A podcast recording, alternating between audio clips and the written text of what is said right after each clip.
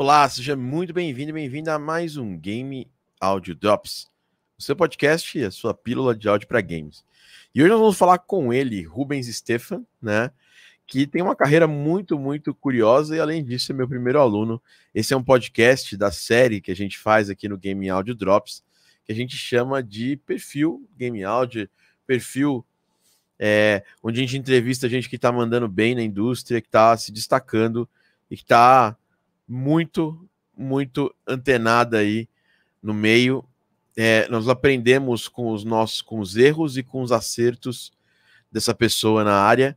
E é esse é o Game Audio Drops.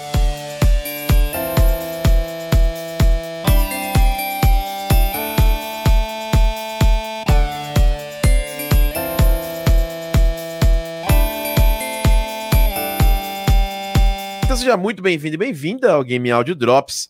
Aqui nós estamos na nossa primeira edição de fevereiro do Game Audio Drops. Esse ano a gente já gravou uma que foi muito interessante, uma edição de consultoria, onde eu trouxe meus alunos para tentar ajudá-los. Né? A gente já fez muito Game Audio Drops, nesses mais de 110 Game Audio Drops que a gente já fez, exatamente, ó, só para falar o número de Game Audio Drops que a gente grava desde 2015. Nós estamos aqui no Game Audio Drops 118. É, nós já gravamos mais de 118 podcasts desde 2015. Nós começamos lá em julho de 2015. Cara, parece que foi ontem, mas já fazem seis anos, né? Seis anos que nós estamos aqui gravando o Game Audio Drops. Já passamos dos 100 episódios. E é um prazer muito grande ter vocês aqui comigo. Beleza? Daqui a pouquinho está entrando o nosso grande convidado. Eu queria dar bom dia, boa tarde, boa noite. Estamos gravando de manhã. Se você por acaso estiver nos assistindo no Instagram, vem para o YouTube, porque no YouTube você vai ver a tela do nosso convidado. No Instagram, não. Por isso que eu nem. Eu deixo os comentários abertos aqui no Insta, mas eu nem, nem, nem costumo olhá-los, tá? Então aqui tem uma galera, ó, tá aqui, ó. Robson, Unânimes, José Rubens, Kassai, ó, Music and Games Are, meu aluno agora também, novo Game Audio. Estamos aqui com Game Audios em peso, Eduardo Edu Campos, ó. Tá todo mundo, Bruno, Edu Rezende, Dani Stobb, foi com o Dani Stobb, inclusive, um desses episódios. Vou avisar a geral zona que eu estou ao vivo aqui. É, vamos rebroadcastear e já vamos aqui dar as boas-vindas para ele, nosso convidado, diretamente de Santos, Tutupac Tutuplay. Rubens Stefan, seja bem-vindo ao Game Audio Drop. E aí? Bom dia, galera. Salve, salve. Essa não é a primeira vez que o Rubens participa do Game Audio Drops. Mas é a primeira vez que a gente vai fazer uma entrevista com ele, vai bater um papo com ele. É, muitas, muito, muito da galera da comunidade, especialmente a galera da Game Audio Academy, já te conhece, né? É, uhum. Você não é, não é um estranho para as pessoas que estão no meu perfil.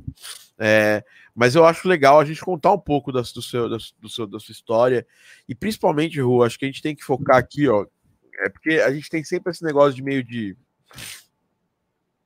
de coach, assim, de ah, é, histórias de sucesso e tudo mais, eu acho que a gente tem, sempre tem que, que contar um outro lado da nossa história, é, até para as pessoas aprenderem com os nossos erros, assim, onde que a gente, uhum. que merda que a gente fez na nossa carreira, é, e, e, e, o que a gente fez para tentar corrigir, né? Pra, a gente adubou a vida com as merdas, né? É, e agora vamos corrigir essa, essas merdas aqui. Bom, Ru, começando, começando lá do mais profundo inicia, inicial é, começo da sua carreira. Como que começou o Ru? Como que, que o Ru se interessou por, por música e depois também por, por música e áudio para jogos? Beleza, então, tipo, a real, quando eu comecei a me interessar por música foi bem de moleque. Eu eu lembro que assim, tipo, eu tinha um PlayStation 1 e eu era viciado em videogame e tal, jogava tipo quando eu, na minha casa ainda tinha tinha ainda tinha um controle, mas quando eu ia para casa do meu pai eu só parava para tomar banho e comer assim, ele deixava eu fazer o que eu quiser e eu ficava jogando o dia todo. E aí um um cara que namorava minha, minha tia, ele tinha um Dreamcast. E aí eu joguei Sonic Adventure pela primeira vez.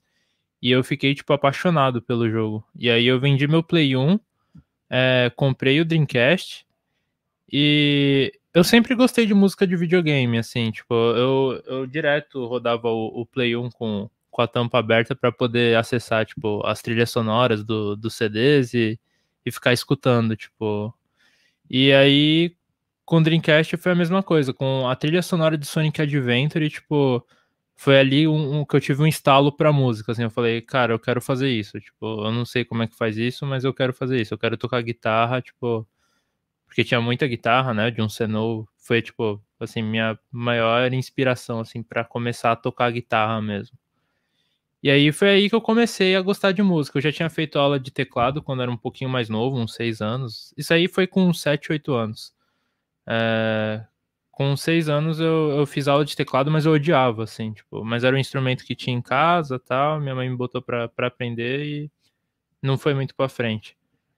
E aí, tipo, depois de um tempo eu, é, eu comecei a tocar violão, né, tipo, aí do violão fui pra guitarra, e aí eu toco, assim, guitarra desde os 12 anos, é, tipo, eu tive uns problemas com tendinite, fiquei parado, e aí, tipo, minha, minha, minha, minha ideia principal era de viver de música como músico mesmo, né? Tocando na noite, tipo, tendo banda. E, tipo, foi nessa época que eu conheci o Joshua Taipali, que é um cara que faz, hoje em dia, tipo, ele é o Dongaku Concept. Ele faz muito vídeo de, de teoria musical e tal, mas ele tinha um canal de cover de Sonic. Nessa época eu conheci ele. E, tipo, eu queria fazer isso também, ser guitarrista de YouTube. Não fazia, não tinha noção nenhuma, assim, sabe? Gravava com a webcam do, do meu notebook de oito anos atrás. E, e aí, tipo, eu lembro que nessas de estar tá navegando pelo YouTube, eu vi seu vídeo. Tipo, quer fazer áudio para games? Pergunte-me como. E eu lembrei do meu sonho de criança de querer, tipo, ser compositor na, na Sonic Team, tá ligado? Aí eu entrei e aí foi quando eu migrei, migrei pro, pro, pro Game Audio. Tipo, eu te conheci, comecei a ver os vídeos, abriu a, as inscrições para ser aluno da Game Audio Academy e aí eu acabei sendo o primeiro aluno. E foi, é, tipo, foi aí é. que eu fui pra áudio pra games. Não, a real é que assim, ó. Esse vídeo tá até hoje no ar, tá? É, Sim. Quer fazer música de games? é, eu nem tinha. Eu nem tinha essa ideia de.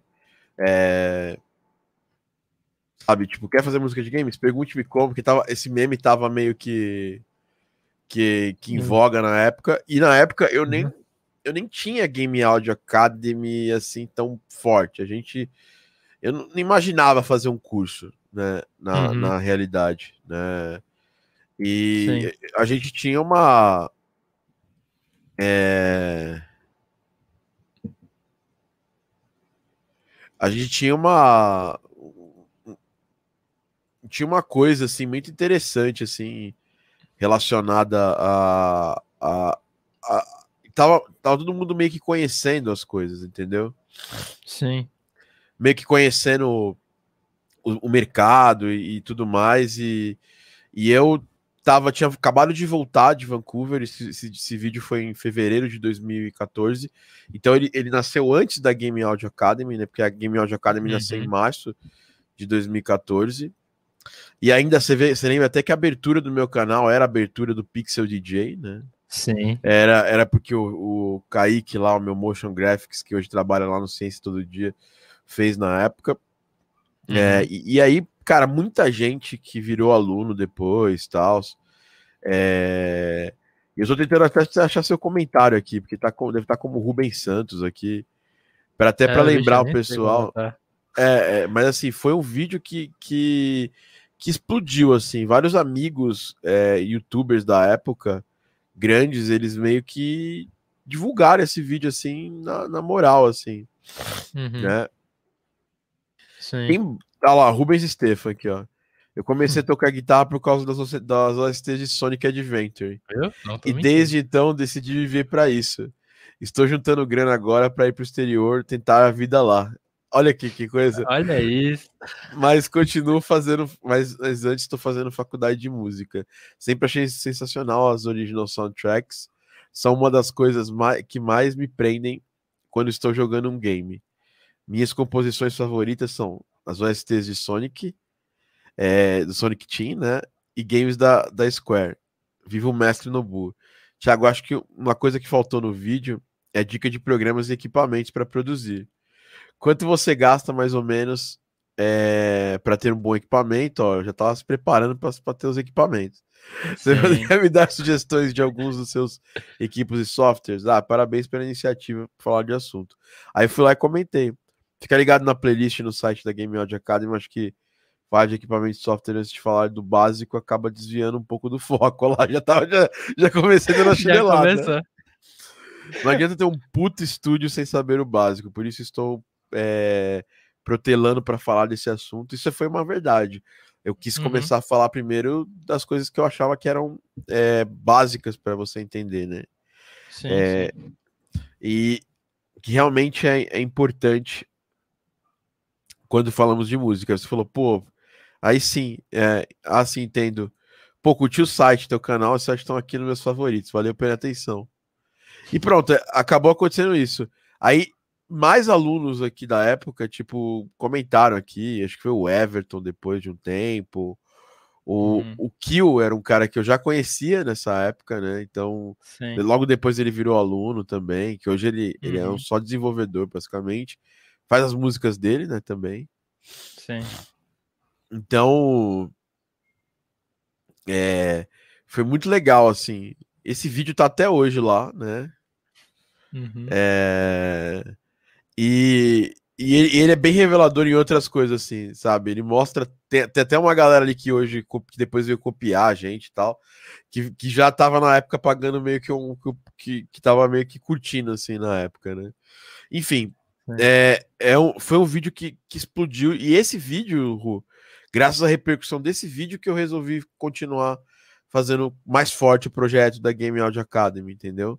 Porque eu vi uhum. que tinha gente que curtiu o assunto, né? É, Sim. E, e assim, depois os, os, próximos vídeos, isso é uma coisa que, que eu acho que você vai. A gente vai tocar um pouco no assunto, mas depois os próximos vídeos não foram tão bombados assim. E aí eu uhum. continuei, porque essas, essas coisas, às vezes você, você faz, você acerta alguma coisa logo no começo, mas aí você desiste logo depois, assim, saca? Uhum. É, e isso é uma coisa que é muito comum, né? Você faz uma coisa certa e depois você desiste aí tudo mais. Bom, aí você, você começou, né? Acho que não tem como falar da sua carreira de Game Audio sem falar da Game Audio Academy. Isso não tem nada assim de, ó, oh, esses caras da Game Audio Academy estão se sentindo, né? Não, mas é porque é porque foi não, seu começo, real. né?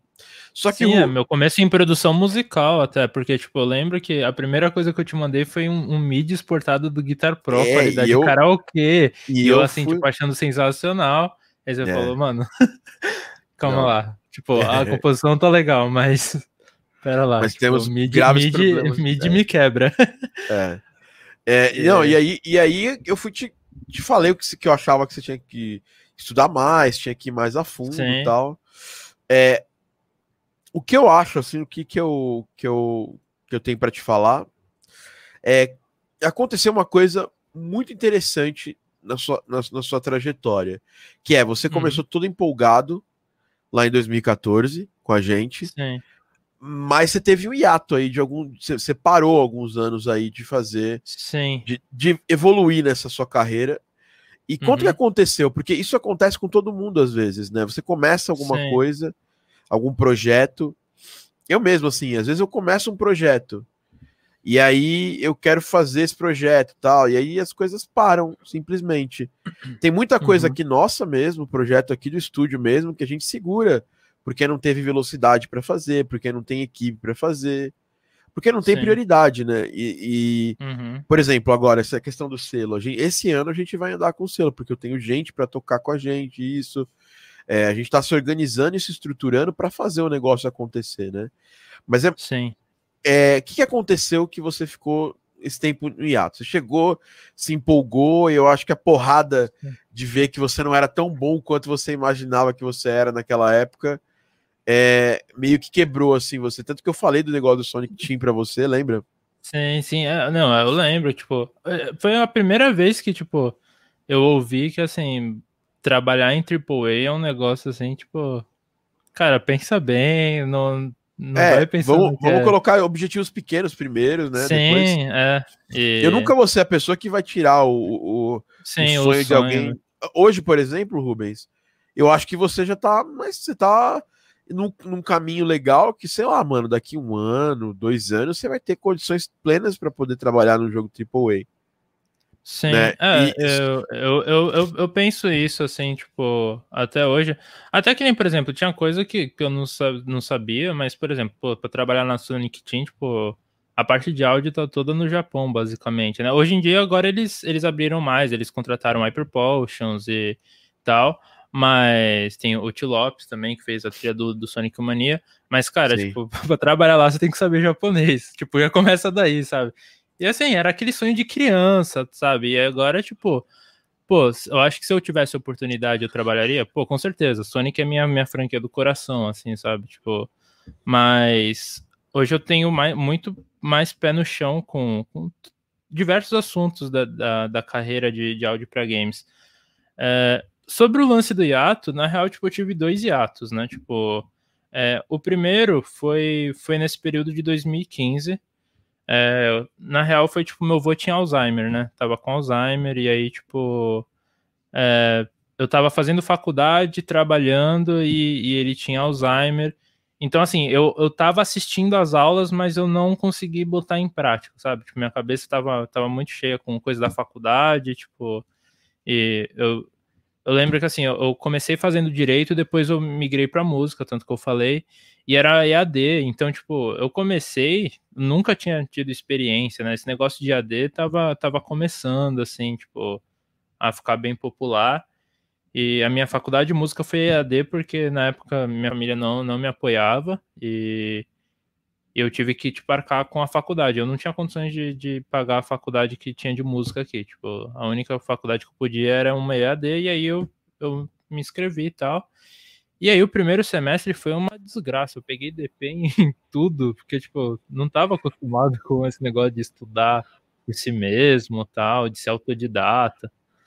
E aí, tipo, juntou isso, juntou com o meu com Alzheimer, aí, tipo, eu vi que ainda eu tinha que conseguir, tipo, melhorar em, em, muitos conceitos básicos. Então, tipo, eu, eu tava super empolgado, e isso, na real, tipo, é um defeito que eu tenho, tipo, eu carrego minha vida inteira. Eu super empolgo com as coisas e, tipo, depois eu, eu desanimo. Então, assim, não foi que eu desanimei, mas, assim, eu, eu comecei a levar bem na calma, assim, não tava mais com aquela empolgação de vou fazer acontecer. E aí, tipo, depois que meu avô faleceu, foi quando eu voltei Tipo, e e foi, tipo, meu avô faleceu em 2016 e aí foi quando rolou a Global, tipo, e eu fui pra Global, tava com, com já as coisas marcadas tal. Foi, tipo, logo após o, o falecimento do meu avô, foi, tipo, um pouco antes, assim, de ele falecer. E foi lá que, tipo, eu, eu realmente dei o start, assim, porque eu conheci o Diel, eu eu trabalhei com uns outros desenvolvedores lá da, da Fatec de São Caetano também, num jogo que acabou não saindo, assim, tipo, é, nem, nem pra Jane mesmo o jogo saiu, mas foi ali que eu fiz meu primeiro, tipo, meu primeiro projeto de áudio, sabe?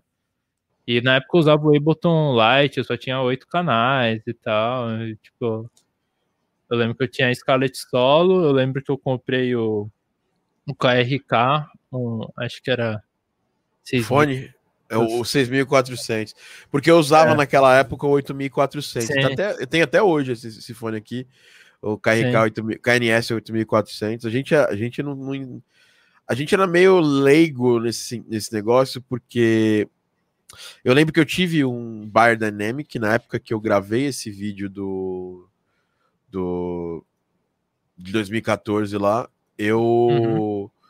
Eu tinha um Bar Dynamic que deu problema. E aí uhum. eu tive outro Bayer Dynamic que deu mais problema.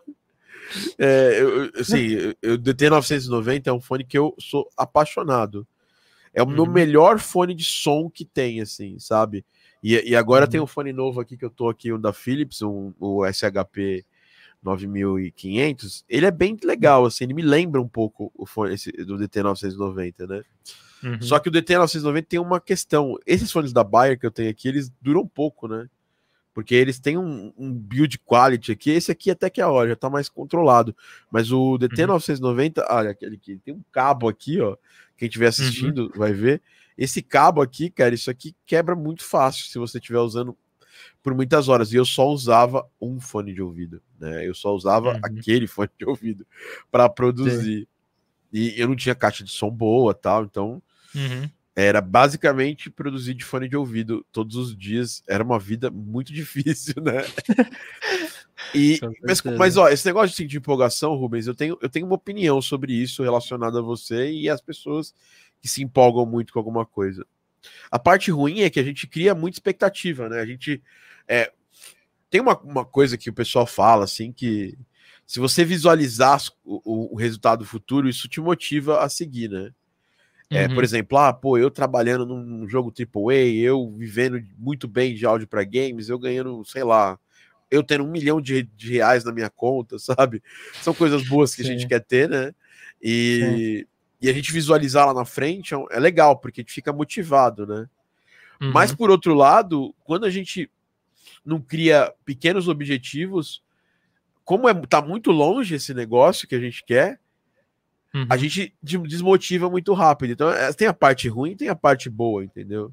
Sim, eu acho que e, e, e, você parou, né?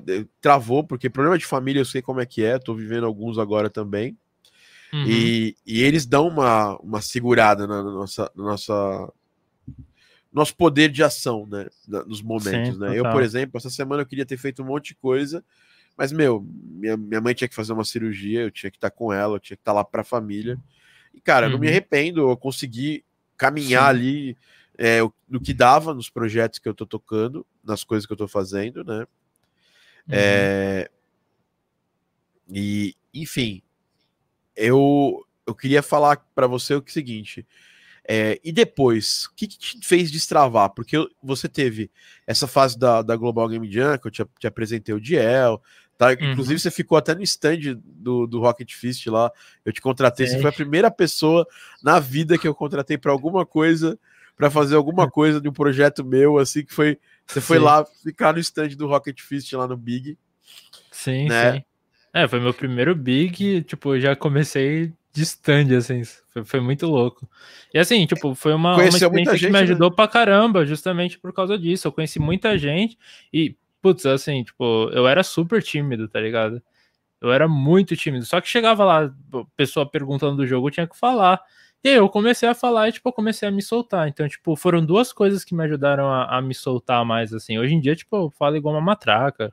Mas, enfim, é, Não, você cara, foi muito, o. Big e, e, e, a banda que eu tinha. Tipo, só que a banda era o seguinte: nos ensaios e fora da, do palco era uma coisa nada a ver. No palco eu me soltava, mas fora eu era tímido. E depois que eu, que eu, que eu participei do Big, cara, eu me soltei assim e virei outra pessoa, tá ligado? Tipo, me ajudou pra caramba esse lance de ter trabalhado no, no stand. Cara, que legal, porque eu lembro exatamente como você era na época, você era super tímido. Sim. né? E eu, eu sou totalmente o contrário da timidez, né? Você sabe muito bem disso. Sim. É que hoje a gente não tem mais eventos assim é, presenciais por causa da, do, dessa parada toda da pandemia aí. É, mas eu, eu sou totalmente, sempre fui totalmente o contrário. Eu sempre fui muito people person, sabe? Uma pessoa que todo mundo conhece, uhum. todo mundo conhece, ou todo mundo quer. Eu, eu, troco ideia com todo mundo, eu não tenho essa, essa distinção, né? Eu, eu me esparramo assim entre as pessoas muito fácil, assim, em termos de não. conexão com as pessoas. Eu me conecto muito rápido e tudo mais. Eu, eu tenho essa facilidade, isso é uma coisa que sempre me acompanhou. Talvez menos na escola, né? É, uhum. Isso é interessante falar eu já fui muito, já fui um, um cara mais tímido assim, né? Porque uhum. eu era gordinho, né? Eu sempre fui gordinho, né? Depois eu emagreci, uhum. mas eu, eu, durante um tempo, né? Eu fui magro, mas agora, por exemplo, eu voltei a ser gordinho. Mas eu era, eu, eu sofria bullying por causa disso, né? Só que aí uhum. eu, minha família me colocou no karatê logo, tal, e eu aprendi a, a controlar, porque primeira coisa que eu fiz ao, ao sofrer bullying era de, devolver em porrada, né? Porque eu era mais. Como eu era mais troncudinho era, eu, e eu cresci rápido. Eu, hoje eu sou baixinho, mas eu cresci muito rápido na escola. Então uhum. eu não era o mais baixinho na época da escola, eu era o mais, eu era o mais fortinho da, da turma. Então eu, eu, eu batia nos meninos que ficavam me fazendo bullying, mas aí minha mãe me colocou no karatê para eu canalizar minha violência. E aí e aí eu parei de brigar e aí fiquei, fiquei um cara mais até mais confiante, porque quando você domina alguma coisa, você Sim. fica mais confiante. Aí sei lá, cara, eu comecei a usar toda a zoeira que faziam como uma válvula de escape para devolver isso para o mundo, assim, de um outro jeito. Mas sempre fui uhum. muito da, sempre fui muito com essa pegada de querer fazer justiça, assim, sabe? Já arrumei muita briga em escola por causa Nossa, disso. Somos dois. É, de pô, o nego tá, tá batendo em alguém lá, né? E tá zoando é. alguém da, do, que, eu, que eu gosto tal. Eu, eu ia. Nossa, eu já ia... comprei muita briga, assim. Ó, oh, direto. Comprei, tipo, eu, eu, eu, estudava com um deficiente mental, né? E, tipo, cara, o menino era um anjo, assim, era muito gente boa. E trocava ideia com ele e tinha um, um, capeta na nossa sala. Tinha um moleque, tipo, ele xingava a professora, tipo, era, saía correndo, era um caos. E uma vez esse moleque levantou a mesa para bater nesse moleque, mas nossa, meu, eu tava, tipo, eu fazia karatê também. Cara, na terceira série, mas eu dei uma voadora nesse moleque, tipo, e eu não. E era engraçado, porque eu era um nerd tímido, tipo, e eu sofri esse lance de, de bullying também. É, porque eu era, tipo, cara, eu, eu, acabava o dever de matemática e ajudar todo mundo, sabe? Tipo, eu era o super nerd, assim. Yeah. E, e era bonzinho e não sei o quê. E aí, tipo, o Karatê me, me ajudou, tipo, também com essa questão de ser confiante, tipo, o, o, bullying meio que para, né? Tipo, a gente indo para outro assunto total, mas. Não, é, não, é, mas eu acho que isso vale, é, isso mas vale é, é, legal, tipo. Isso, é, isso legal vale a pena falar assim. Disso. Não, então, é, isso essa é questão legal. de dominar mesmo, tipo, te dar confiança tal, e e. enfim, tipo, é, é uma coisa que eu, eu aprendi pra vida, né? Tipo, tem diversas situações que acontecem até a gente dizer basta, né? Tipo, é, profissionais, pessoais. É, o, o, bullying não é diferente. Tipo, lógico que nem todo mundo tem força para lutar contra e tal, mas se, independente da, do, do que é, né? Tipo, se você fica quieto e você aceita, cara, tipo, as pessoas não vão parar, não vão, elas vão continuar fazendo, porque. Olha, não? Tipo... eu, eu acho assim, assim, é que o silêncio do, de quem é dos bons é, é o, a parada que os maus, maus precisam para poder continuar falando, né? Então, Sim. É, e assim, esse negócio de bom, mal é complicado essa dualidade, mas, por exemplo, tem um menino que estudava comigo que ele era, sofria muito mais bullying né, do que eu, né? Uhum. Porque eu sempre fui, eu sempre, nessa época já é, do, do, do, ginásio e tal, eu já era super mais desenrolado, assim, né? Eu sempre fui muito é, nerd também, né? Eu sempre, no, uhum. Nerd no sentido de ser estudioso, de, de ter uma boa, uma boa, uma boa fluência para falar com as pessoas, né? Boa uhum. comunicação. Mas tinha gente que sofria um bullying muito pior, e, isso pode acarretar em destruir vidas das pessoas, né? Depois Demais. de alguns anos, a gente teve um reencontro do pessoal do ginásio e os bullies continuaram, continuavam, cara, em 2017, assim, 2016, os bullies continuavam bullies idiotas, entendeu? E eu, eu, eu cheguei ao ponto de, sei lá, cara, eles estavam falando mal desse moleque aí num grupo, eu mandei todos eles a merda e falei para eles agora eu sou adulto, cara, eu posso quebrar você inteiro porque você estragou a pessoa, a pessoa teve que fazer terapia. Sabe, a vida inteira da pessoa foi estragada e a pessoa, e esses meninos não felizes com isso, eles ainda queriam estragar mais a vida dessa, dessa pessoa, né? Sim. Então eu acho isso uma, uma verdadeira bosta e eu acho assim, é, não, não, tá, não é legal isso aí, ah, porque o bullying molda a nossa no nosso uhum. caráter. É, ele pode, ele pode, pode moldar o mau caráter que você vai ser no futuro, entendeu? É, você se valer da sua condição física, é, social, intelectual para poder para uhum, poder humilhar, humilhar alguém, não é legal, entendeu? É idiota pra cacete isso aí. Então, é, eu, eu era eu era e assim, você vê que são as coisas meio que se conectam, né? Você tá contando sua história, a, a, a como de, me dizia minha avó, o, o fruto é, raramente ele cai muito longe da, da árvore, né? Então, Sim. assim, tipo, a gente normalmente se dá bem com gente que parece com a gente, né? O que é pensa é mais ou menos parecido, né? E mesmo você sendo novo na época, né? Que eu, eu lembro que você era um cara muito sonhador, muito e muito empolgado. Hoje você, cara, é uma transformação. Protagonista de anime. Eu era, eu é. era esse cara. O cara, tipo, quer ser Hokage. Eu, eu era esse cara, assim, tipo. Era nesse nível. Meus sonhos era tudo assim, tipo. Não, trabalhar na Sonic Team. Na época eu trampava com luthieria. Tipo, meu sonho era, era trabalhar como luthier na, na ESP, que, tipo, era a minha marca favorita de guitarra. Então, cara, tipo, era tudo assim, só, só lá na... E eu não entendia esse lance de, de quebrar o objetivo maior em objetivos menores, sabe? Tipo, em passos menores que eu tenho que tomar para chegar nesse objetivo final. E isso acabava, tipo, me frustrando. Eu quebrei a cara várias vezes, assim, tipo, na... mesmo depois de ter entrado na, na Game Audio Academy, tipo, ainda levou um tempo, sabe? Eu precisei de uns puxões de orelha ainda, tipo, para poder acordar assim. E assim, tipo, eu diria que acho que foi 2019 assim que eu acordei mesmo, sabe? Tipo, fim de 2018 para 2019 que eu aprendi tipo a lidar com, com essa empolgação, com essa e tipo até hoje, tá ligado? Eu, eu eu sou o tipo de cara que vai ver um filme de basquete, vai ficar com vontade de jogar basquete, vai ver tipo alguma coisa de xadrez, vai querer jogar xadrez, e, tipo, são coisas que eu faço até, mas enfim, tipo, sempre passa o estalo na minha cabeça. E se eu fosse profissional disso aqui, sabe? E aí, tipo, hoje em dia eu já sei falar, para. Não, volta, eu, eu, sou profissional daquilo lá. E, é. então, então, aí você teve esse projeto que foi o Madcap Castle, que foi um jogo que foi, você conheceu o Dian numa, numa global que eu enchi teu saco pra ir, lembra? Sim. É, e, e, mas as coisas, as coisas é, Rubens, as pessoas que entram na área, elas esperam ter um resultado automático, que as coisas realmente dão resultado. Você, muito novo, pegou um projeto que tinha um destaque na cena gamer brasileira, assim, é, falando uhum. da, da, cena de desenvolvimento de jogos, esse pequeno ecossistema que era agora está aumentando cada vez mais, mas era, era muito pequeno na nossa época, era, sei lá, a gente conhecia todo mundo que fazia parte desse ecossistema muito, muito facilmente.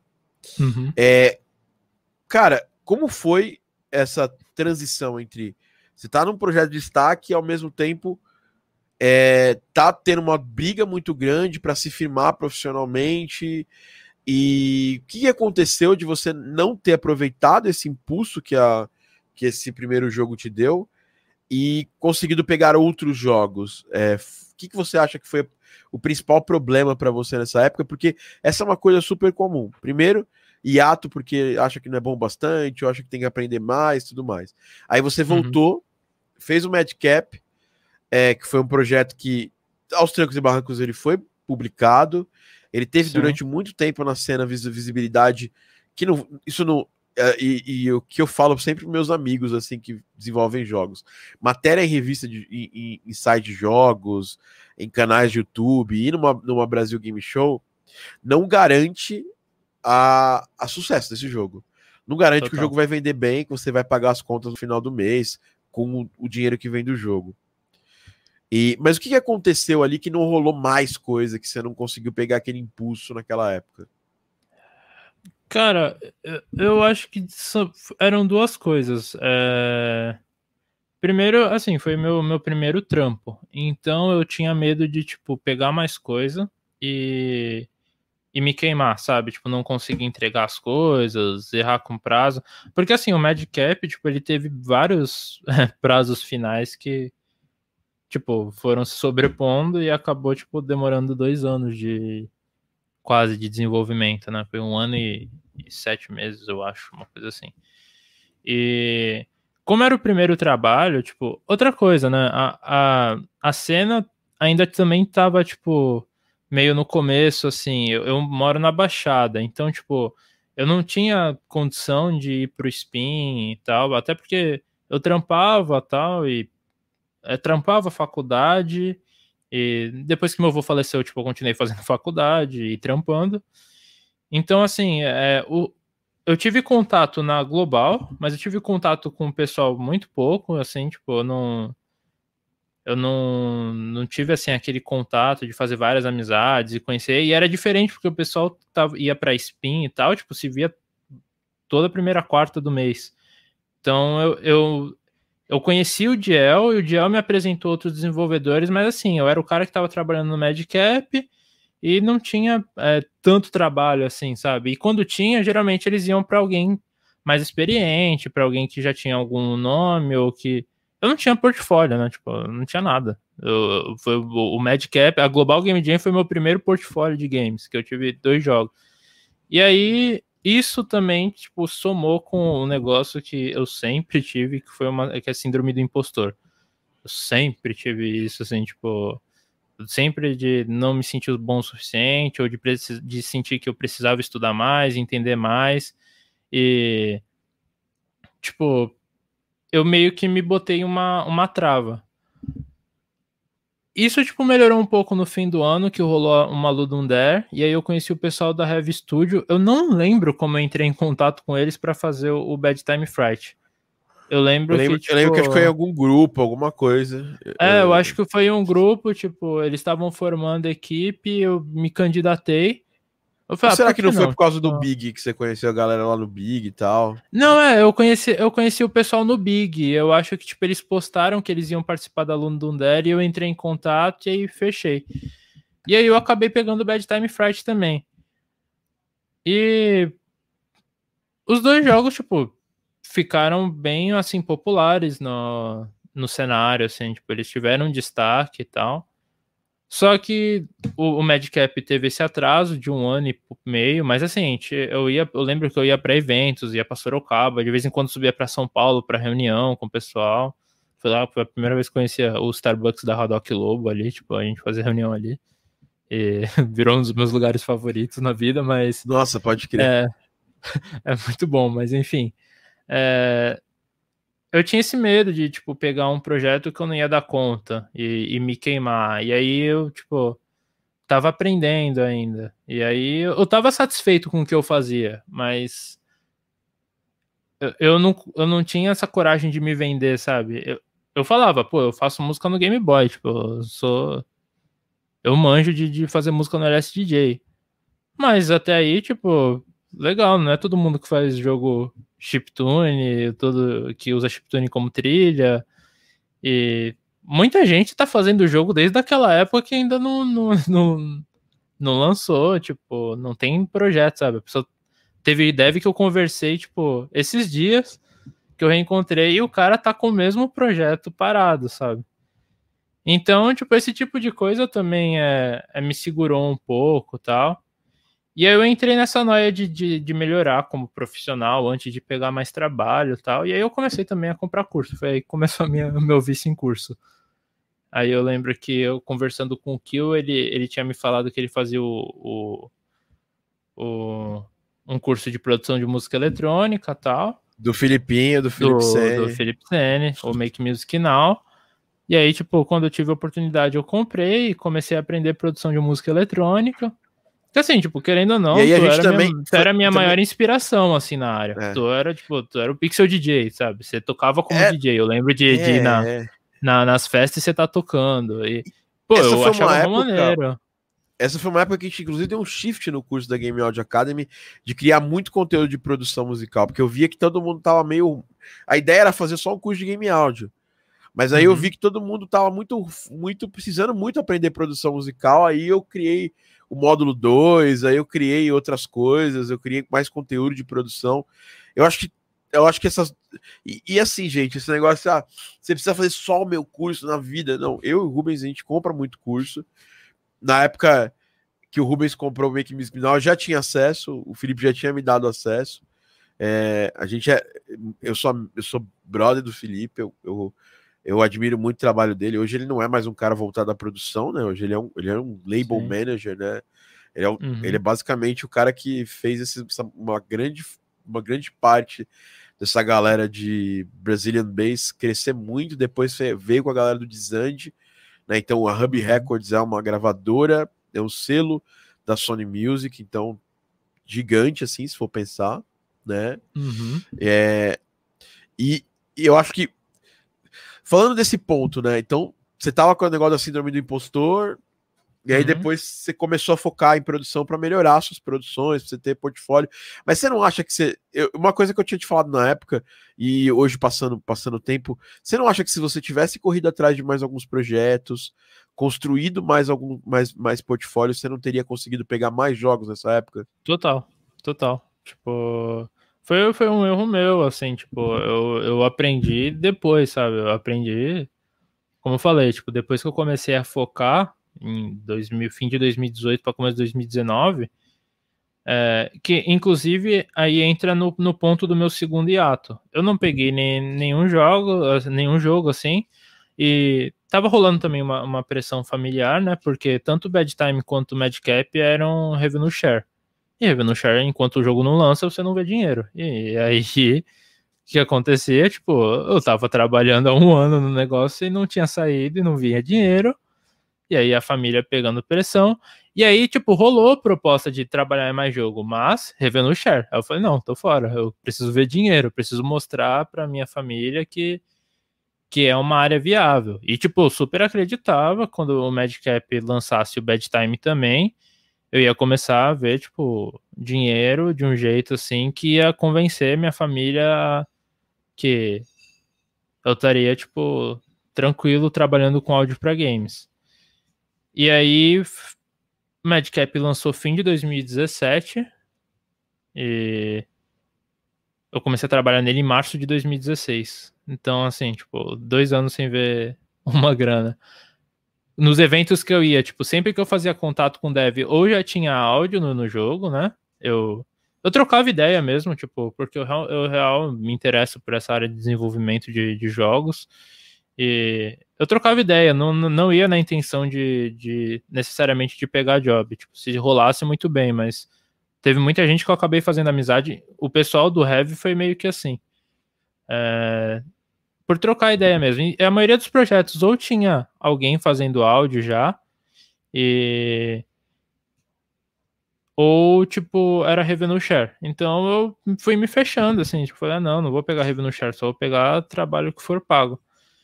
E no fim, tipo, o Madcap lançou em, no fim de 2017 e acho que se me se pagou três passagens ou quatro que eu fui para São Paulo foi muito, sabe? Tipo, isso por um bom tempo, tá? E é, erro de timing total, o negócio demorou pra caramba pra, pra lançar, acontece, foi tipo experiência que todo mundo pegou no projeto. É, e aí, tipo, eu fiquei frustrado, porque eu fiquei dois anos trabalhando e e sabe, não vi um, um, uma nota de dinheiro, sabe? Tipo. E aí eu falei, ah, mano, eu vou. Eu vou. Acho que eu vou parar com isso de áudio pra game, sabe?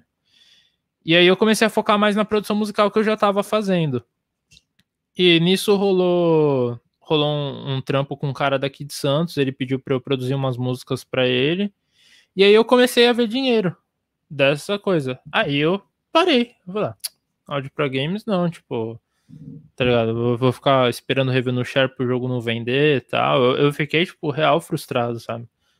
Ao mesmo tempo que eu tinha orgulho de, de ter trabalhado, de ter feito um, um, material legal e pra época, né? Tipo, eu achava. Assim, tipo, eu gosto pra caramba da trilha do, do Madcap, os efeitos sonoros eu gosto, mas eu vi que, tipo, hoje em dia olhando, ainda mais agora que eu tô mais envolvido com, com eyes e, e com efeitos sonoros, Falo, meu Deus, tipo, como eu deixei passar tanta coisa, sabe? E eu também não, não manjava nada de, de Game Engine, sabe? Então, tipo, o, o projeto eu só mandava os arquivos. Ah, precisa de um efeito sonoro tal. Eu mandava, mas é, a parte de testar, de coisa, tipo, eu nem. Eu nem tinha a build com a build de teste, sabe? Que você pulava a fase, essas coisas. Então eu era um profissional de áudio, assim, que ficava totalmente de lado, sabe? E, assim, foi uma coisa minha mesmo. Eu, eu, vendo, assim, tipo, no passado eu poderia ter me envolvido bem mais com o projeto. Foi outra coisa que, que eu aprendi, né? Mas aí foi o que eu, que eu falei, tipo, aí começou a rolar uns trampos de produção musical.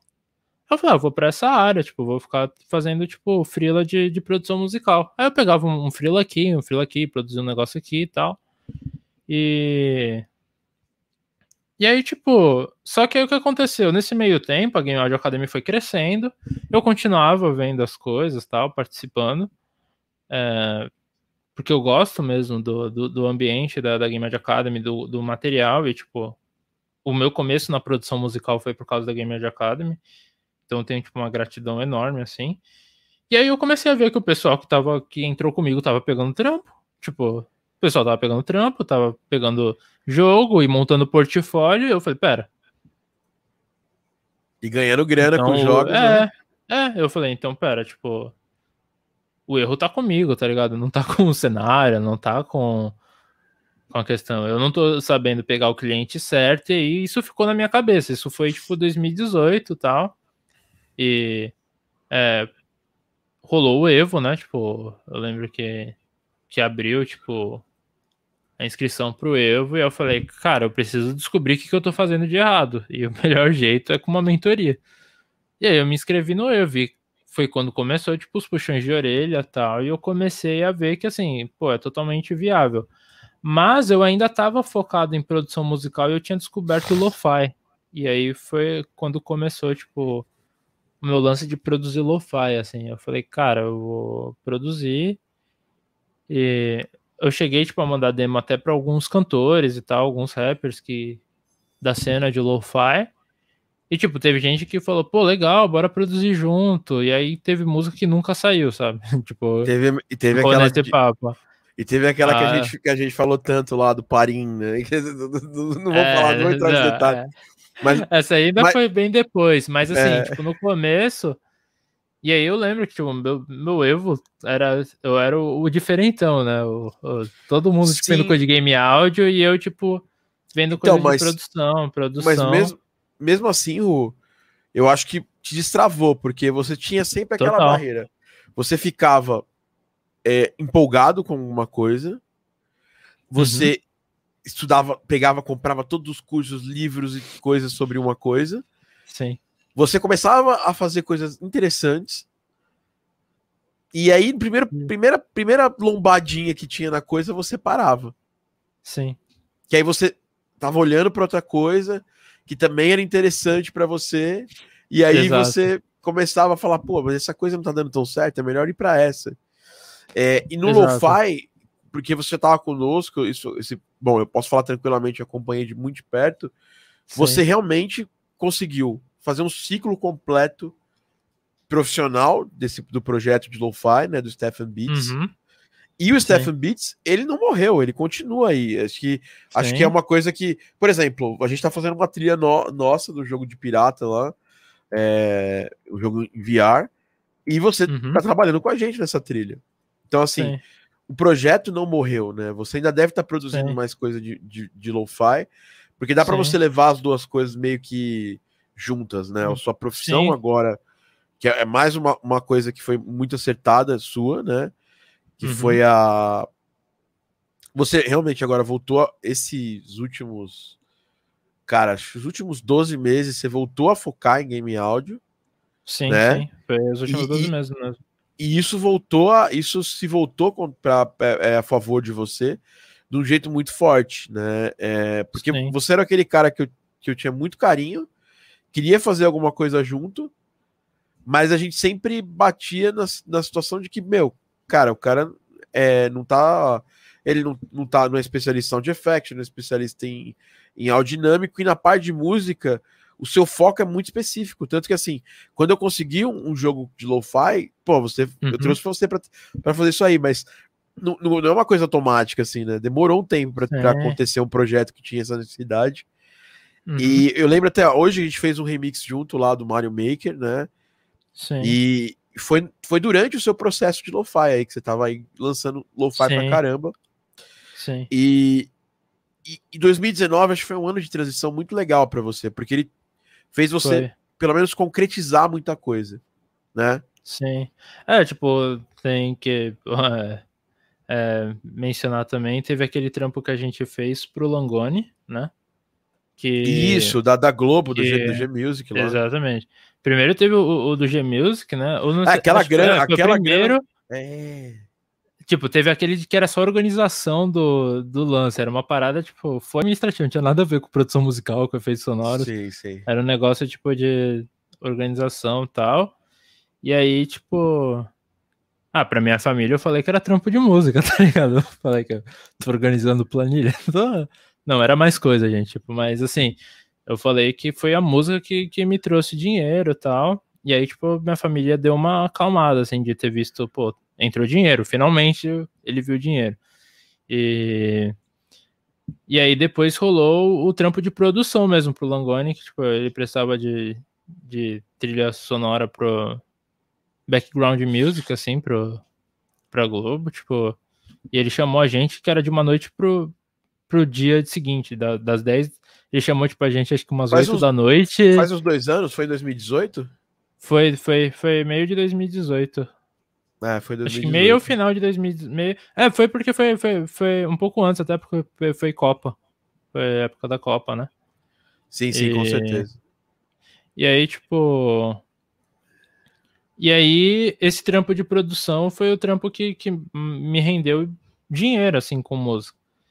Então, tipo, é, isso como foi no, em 2018, eu falei, tipo, beleza, é, o pessoal tá focado em, em, game áudio, mas querendo ou não, minha, minha grana tá vindo de produção musical.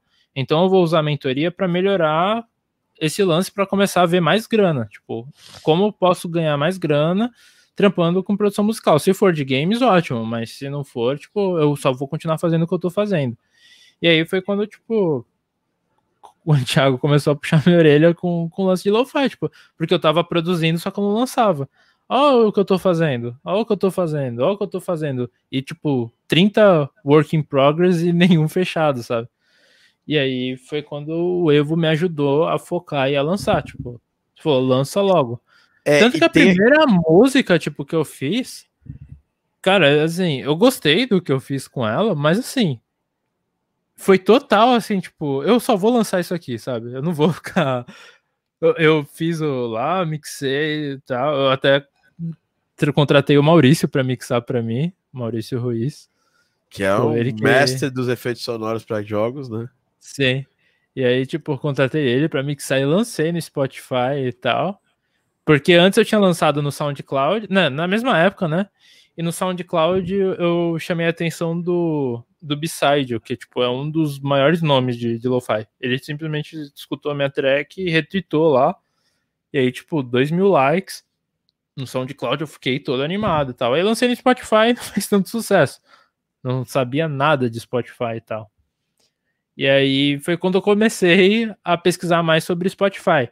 Mas aí a questão já é, já estava diferente, porque eu já estava focado. Eu já estava tipo, querendo entender como é que eu fazia uma música bombar no Spotify, porque eu estava planejando lançar, eu estava com o objetivo de lançar. Eu não estava mais fazendo um curso interessante para ficar guardado na gaveta.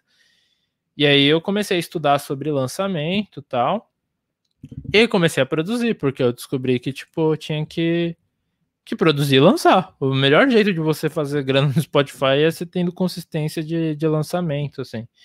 E, lógico, tem, tem os hacks de playlist, de você, tipo, é mandar com pelo menos um mês de antecedência. Hoje em dia, na época, era três semanas, para ter chance de pegar editorial.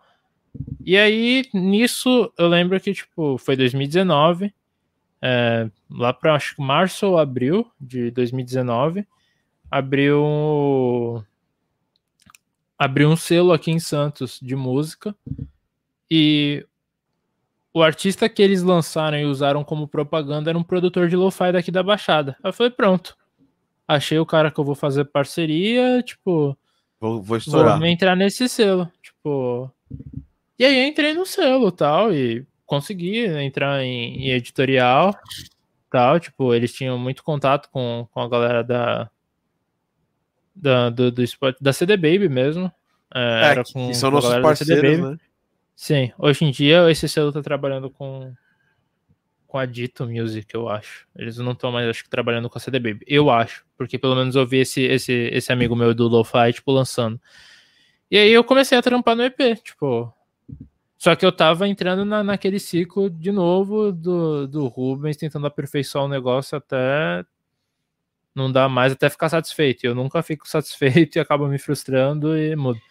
E aí, tipo, o Evo me ajudou pra caramba pra lançar. E aí eu decidi lançar, tipo, até ter entrado nesse selo, tipo, me ajudou, porque aí teve planejamento de lançamento tal, e eu tinha que seguir, sabe? Tipo, e aí foi um jeito que eu fiz de, de conseguir. Hoje, tipo, meu EP ainda tá, tá rendendo uma grana, sabe? Tipo, demora um tempo para pagar, porque tem tá tudo em questão de contrato, de como foi combinado, mas de vez em quando cai, tipo, um dinheiro lá do meu EP.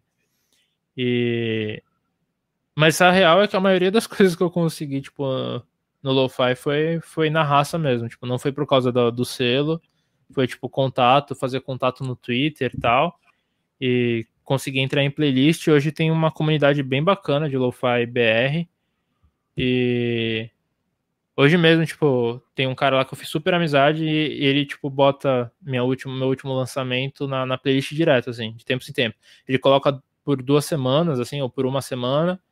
Aí fica, tipo, uma ou duas semanas sem, depois ele coloca de novo. E a Shigatsu no tá com quase 40k, tipo, de play.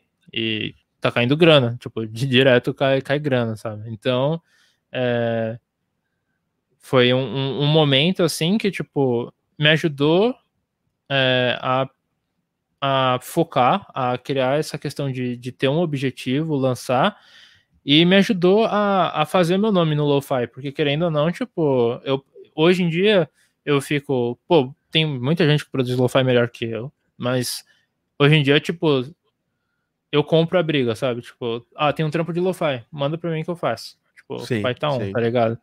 Virou, eu, você virou eu, uma. Eu fico confortável. É pra gente aqui do, do, dos, dos jogos aqui, você virou uma, uma referência no lo-fi, porque você, você conhece, você já criou trilhas de, de, de, jogos que publicados, né? Daqui a pouquinho a gente vai uhum. falar de um jogo seu que você publicou você mesmo, Sim. né? Uhum. É, e, e você também já, já, já produziu lo-fi para produzir e produz lo-fi, né? Então, Sim. se for fazer um jogo de lo-fi, por exemplo, para mim foi muito rápido pensar em você como parceiro de produção. Sim. Por quê? Porque você tem essa. Você tem a vivência dos dois lados. Legal. Sim. Sabe uma coisa sobre esse negócio de, de, do Evo também que eu acho que te impulsionou? É porque no Evo a gente tem gente que tá realmente num nível altíssimo, né? O pessoal tá sempre. Sim super é, correndo, evoluindo, e eu acho que isso te ajudou a se puxar, né? Você via a galera ali indo Demais. bem, mandando bem e tal, e aí isso te ajudou a se puxar. É e que eu gente... falo, tipo, é, é, é, realmente, tipo, é, lógico, tem todo o conteúdo de, de ensino tal, tem a mentoria toda e todo o conhecimento passado, mas a própria ambiência, de, a, o próprio ambiente de você estar tá com gente focada e com gente crescendo, todo mundo acaba se puxando. Tipo, é, porque você vê as coisas acontecendo com pessoa próxima de você, com pessoa que tá fazendo a mesma coisa que você. Aí você fala, pera, é possível, sabe? Você, você não fica, tipo, com inveja ou frustrado. Você começa a ver que é possível. E é. aí você começa a descobrir maneiras de, de tornar isso possível e como focar e tal. E, cara, tipo, todo mundo. É, foi muito legal ver, tipo, todo mundo no Evo crescendo assim, tipo, sabe? Sim. Não teve uma pessoa que cresceu assim. Quer dizer, lógico, a gente teve o Greg, por exemplo, que explodiu, explodiu. mas é, tem o Taneco, a própria Dani, tipo, são, são pessoas, Sim. o Arthur, são pessoas que são incríveis, assim, tipo, são, no nível. Maravilhosos, mas, maravilhosos. Cara, do jeito que eles cresciam, tipo, todo mundo tava, tava indo junto, sabe? Tipo, e beleza, tem gente que acaba crescendo mais e não tem problema com isso. O legal é ver todo mundo, tipo, se puxando e buscando melhorar. É, e, uma, e é por isso coisa... que eu renovo o Evo até hoje, sabe? Tipo, é. eu entrei naquela época, eu sempre renovo. Para o Evo! Não, a é, questão. Tipo... A, a, eu faço parte de outras mentorias, né? E uhum. isso que você está falando é muito real, assim. Porque, tipo, você vê as pessoas mandando bem e você meio que se sente na obrigação de assim, cara, eu tô, eu paguei a mesma coisa essa pessoa, o meu mentor é o mesmo dessa pessoa. Sim. Então eu me sinto meio que na obrigação de, cara, fazer esse dinheiro valer alguma coisa e tentar ser muito efetivo no, no, no que eu estou sendo mentorado. Sim. E, e eu acho que com você isso aconteceu muito bem nesses últimos dois ciclos do Evo, né? Que, dois últimos uhum. anos do Evo. Primeiro, você se forçar a lançar para estar tá, tá trabalhando, para estar tá ativo. E a gente teve uhum. uma conversa muito clara sobre a questão de grana, né? É, uhum. Ano passado, que assim, estava reclamando que você não estava conseguindo é, grana com, com lo-fi. Eu falei, cara, vem para Game Audio, mano. A gente tá trabalhando uhum. direto. E você, velho, você é um cara que eu conheço, que eu gosto. Se você reunir qualidades únicas que o mercado quer, você, você vai ser catapultado de alguém que não está fazendo nada em game áudio que dá dinheiro para alguém que está fazendo algo e ganha regularmente dinheiro com game áudio. E pronto, isso uhum. acabou acontecendo rapidamente, Sim. mas mérito total seu. Você se puxou a estudar o Wise, a tirar uhum. as certificações da, da Audio Connect. E assim, já Sim. queria deixar claro: as certificações da Audio Connect são interessantes? São. São, mas elas não, não, não forjam um profissional da área. Elas são plus para alguém que já está atuando na área, né? E hoje você está com a gente, tanto que o Ru, gente, para quem não sabe, a gente vai fazer umas aulas para a formação de Wise uhum. e o Ru vai participar com a gente aí. Porque o Ru hoje ele é um instrutor formado pela, pela AudiConnect. Ele não é qualquer pessoa, mas no, ele, no, mundo ele é um dos poucos instrutores. Eu serei daqui em breve também. Estaremos juntos nesse, pequeno, nesse, nesse, nessa, nessa short list aqui da galera que é, que é instrutor. E aí, cara, acho que você. Uma coisa que eu sinto que você era muito mais teimoso quando você era mais novo. Porque uhum. a gente deu o caminho das pedras e, e, na real, eu, eu, eu, lancei a braba, assim, eu falei, gente, o Wise, ó, porque Sim. tinha uma vaga lá numa empresa de amigos meus, que tinham amigos meus que estão trabalham, e eu falei, uhum. olha, gente, o Wise, hein, ó, o Wise. E, e, e, e, pouca gente, mesmo do Evo, pouca gente é, tomou lá o, a, a, tomou, tornou isso pessoal, né? Em termos de, pô, hum. ele tá falando isso para mim, vou, eu vou começar a estudar, me puxar, Sim. né? Porque a própria AudioConnect tem um material lá interessante, não é o melhor material Sim. do mundo, por isso que a gente vai é. começar a fazer material de Wise para poder complementar Sim. isso. E como que foi essa decisão de você? Porque a gente falou, você falou muito sobre você não ter foco lá atrás e fazer muito uhum. curso, mas com o Wise você foi 100% aplicado uhum. num papo que a gente teve lá atrás e que eu não cheguei a falar para você, mano, faça isso. Eu joguei Sim. no ar e você abraçou isso e pô, botou para acontecer e hoje o resultado é você é, é, trabalha com a gente no projeto, em dois projetos de Wise e uhum. contando, uhum. né? Não, não, vai ser, não vão ser os últimos, né? Sim. Você e o Cavi, os dois que se puxaram a fazer isso aí. E a Dani, uhum. foram os três que se puxaram. Foi Cavi, uhum. você e a Dani. A Dani trabalhou no projeto em Wise com a gente. Você trabalhou em dois projetos, o Cavi trabalhando em dois projetos. Uhum. É, e, e, e, em seguida, a, parece que o universo chama essas coisas. Quando você tá é, focado, você automaticamente chamaram para fazer um negócio em Renoise lá no, no, no Moon Sailor. Hum. Sim. Em seguida, você, você pegou um, projeto seu que eu não botava muita fé, mas uhum. você pegou e, e, e, e terminou ele. Sabe? Sim. Eu fiquei orgulhoso o dia que você falou assim: não, cara, eu quero terminar esse jogo. Sim. Terminou, publicou, e o jogo já te deve ter te dado uma grana também. Conta como é que foi. O, acabei de comprar o Vintage Verb da Valhalla com, tipo, uma grana que já caiu que e, mês. tipo, continua caindo, é, porque, tipo, a gente também tem, é porque, assim, tipo, tem taxa, e tem taxa de, de Steam e tal, então, é. tipo, a gente combinou um valor mínimo para as transferências serem feitas e tal, então, tipo, esse mês foi um, um desses meses de transferência, e porque bateu o valor que bateu o valor, né, e aí, tipo, comprei o Vintage Valhalla, assim, sabe? É. E, vai, beleza vamos começar. Tipo, é, então eu tava focado em lo-fi. É, eu tava focado em lo-fi e, tipo, eu. Beleza. É, eu tava com medo. É, e assim, é uma besteira. Foi besteira minha, até, na real. E, e aí, voltando também um pouco no, no passado. Eu fazia música no LSDJ. E, tipo, tinham poucas pessoas, pelo menos. É, no, no cenário de áudio para games é, do Brasil aqui e tal, tipo, da, do, do circuito mesmo aqui de São Paulo e tal, que manjavam de mexer com LSDJ, de mexer com tracker e tal. Tipo, tinha algumas pessoas, mas assim, não era um negócio super popular. Tanto que, assim, tipo, quando o pessoal viu eu fazendo música do Madcap no Game Boy, eu levava o Game Boy pro, pro Big e tal, pros eventos. Cara, a galera pirava tal. Então, assim, é, mais uma coisa que, tipo, eu pisei na bola, porque eu aprendi o LSDJ, eu fiz a trilha inteira no LSDJ, fiz sound effects com LSDJ e deixei de lado. E hoje em dia, tipo, eu poderia, por exemplo, estar tá no nível de tracker no LSDJ que nem a Pad ou o Gular, que são, tipo, absurdamente monstruosos com tracker. E então, assim, tipo, essa questão de foco, é, esse ano de, de 2018 para 2019, quando eu comecei a acordar, é, eu tirei um bom tempo para refletir onde eu tinha errado, sabe? Onde as coisas, o que, que eu tinha deixado de fazer.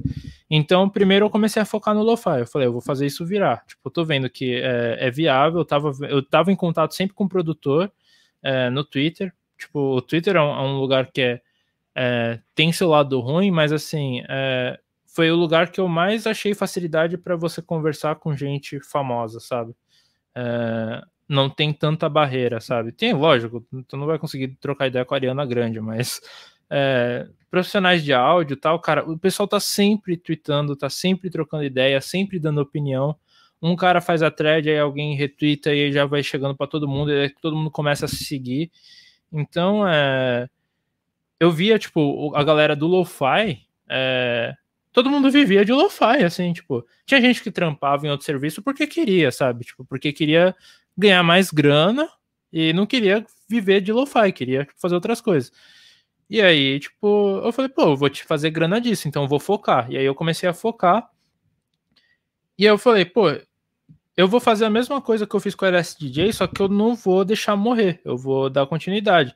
Eu era o cara de, de LSDJ, tipo assim, tinha gente melhor, mas assim, eu era um cara que tinha fluência, que dominava o LSDJ. E eu falei, eu vou dominar o lo-fi, tipo, eu vou fazer lo-fi a ponto de as pessoas pensarem em lo-fi pensarem em Ru. E aí foi quando eu comecei a focar.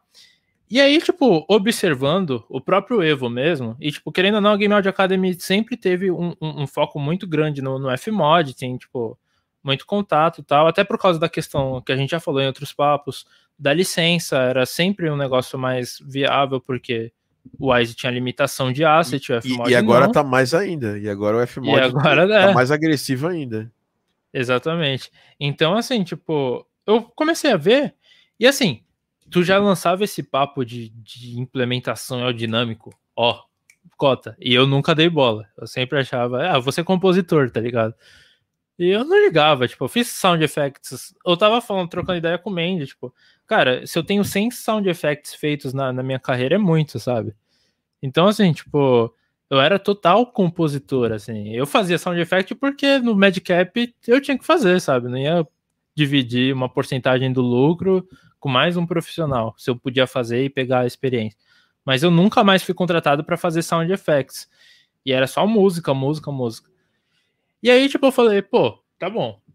Qual skill mínima hoje em dia no mercado, tipo, eu preciso ter para poder ser alguém confiável, alguém que, tipo, é, o Thiago possa contar, que o Langoni possa contar. Eu falei, tá, é, composição é um. Tá bom, eu domino lo-fi. Então, tipo, não vou é, virar o cara da orquestração aqui. Eu comprei livro de orquestração, eu vi o módulo do, de orquestração da Game Audio Academy. Entendi melhor. Eu até tipo lembro que eu contratei o Mandy uma vez para me dar uma, uma aula particular de, de orquestração. Mas eu falei, cara, o tempo que eu vou levar para fazer isso bem, tipo, não tem porquê. Eu vou continuar na minha área, que é lo-fi, música eletrônica e, e tracker, e chiptune e tal. E aí eu continuei fazendo. E aí eu comecei a mostrar, tipo, isso o Lo-Fi com os lançamentos do Spotify, eu comecei a postar coisa de tracker, e aí eu falei, pô, o que que tá faltando? Tá faltando saber efeitos sonoros. Tá bom, eu já fiz efeitos sonoros, eu acho que eu consigo me virar com isso. Mas não tem como deixar de lado é, áudio dinâmico, middleware. Não tem como deixar.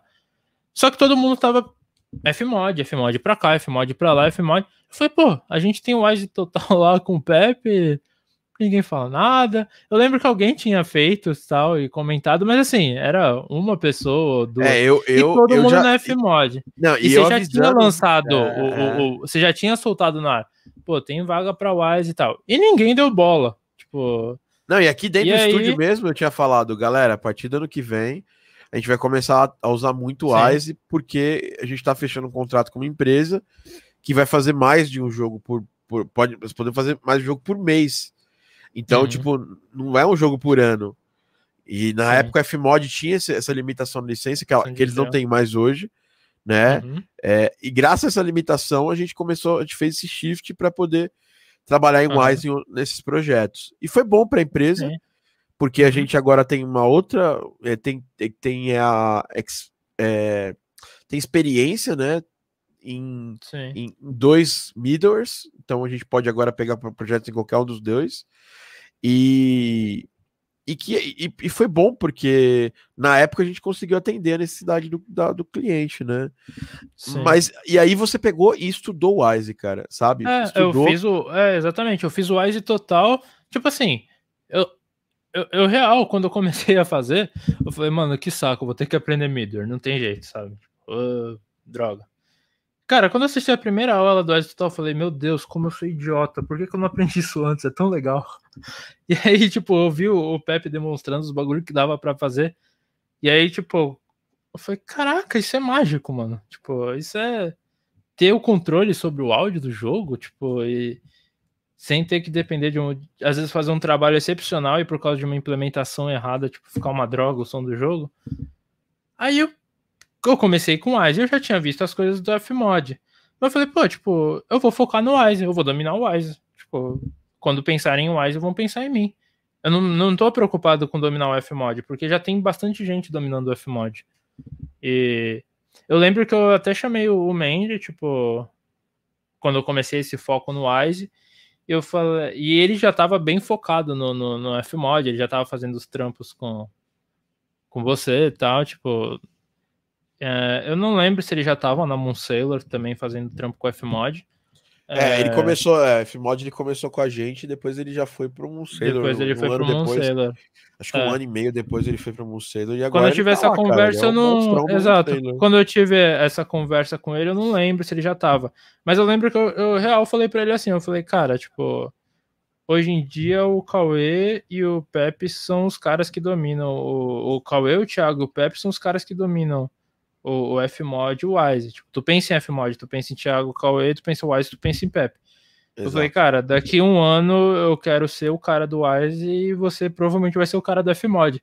Ele falou, meio que eu já sou, tipo assim, porque ele já tava bem focado, ele, o Mandy, tipo, é, en- engole Fmod, tipo, tomando Sim, café, sim. que nem eu tô Exatamente. fazendo com o Wise e tal.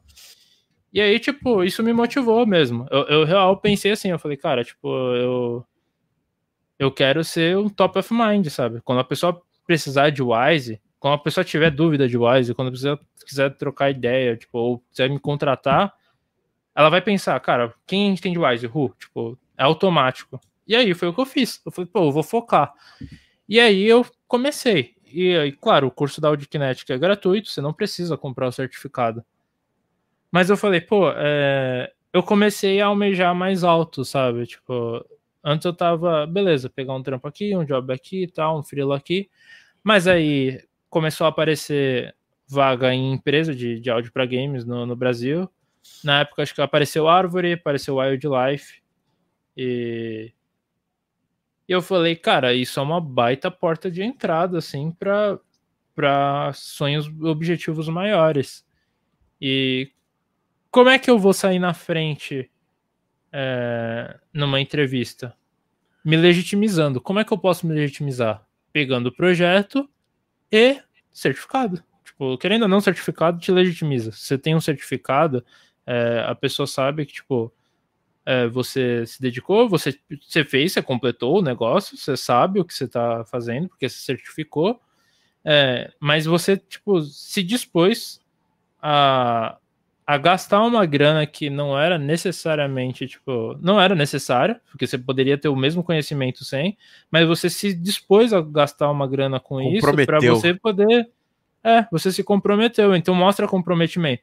Eu falei, então é isso que eu vou fazer. Aí eu, aí eu comprei o, a certificação, tipo. Fez igual eu, comprei a certificação antes de fazer. Porque é, assim, exatamente, quando comprou tudo, né? quando você compra o pacote de certificação, você paga 4 mil reais antes é. de fazer, cara, você, por exemplo, eu tenho uma certeza, em breve eu serei instrutor Wise. Por quê? Porque eu paguei, velho. Então eu, eu, eu, eu, vou ter que dar um jeito, sabe? Quem, quem quer, faz. Quem não quer. E, e, uma coisa que eu acho que é uma característica sua, Ru, positiva pra caramba, que eu acho que todo mundo tem que aprender com essa característica, que é você não mede esforços. Sim. Sabe? Tem gente que, que assim.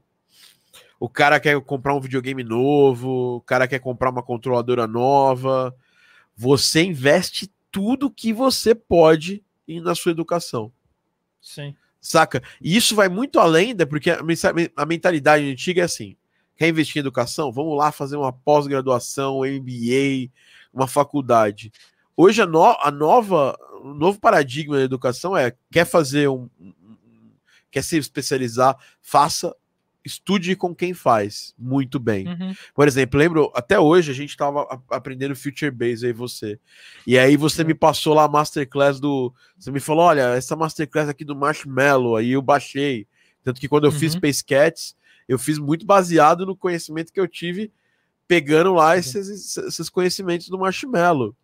Aí, aí quando saiu o Masterclass lá, aquele, aquele site, aquele site Masterclass, uhum. a gente comprou do Dead Mouse, lembra? E depois eu assinei Sim. o Masterclass. Eu comprei do Dead Mouse, comprei do Hans Zimmer, depois eu assinei. É, e muitos outros cursos, cara. A gente tava Sim. falando do Andrew Huang esses dias atrás. É, uhum. Você comprou, depois eu comprei. Sim. Você não mede esforço. Tem gente que tem esse negócio de assim, cara, eu prefiro, sei lá, comprar uma bicicleta é, uhum. Você não mede esforços para investir na sua educação. Sim. Quanto isso é, você tipo... acha que foi diferente, diferencial para você? Cara, eu assim é, tem dois pontos. Tipo, eu sou privilegiado. O primeiro Óbvio. ponto é esse, assim. É, o meu avô foi aposentado da, da Petrobras e, tipo, a minha avó recebe um salário. E ela faz isso até como uma forma meio de gratificação, não que eu, que eu tinha, tenha pedido, mas eu na época, como eu vou ter Alzheimer, eu larguei o emprego para poder. Eu tava, tipo, mandando muito bem luthieria, sabe? Tipo, eu tava com, com plano de, de abrir minha própria luthieria e tal. É, e.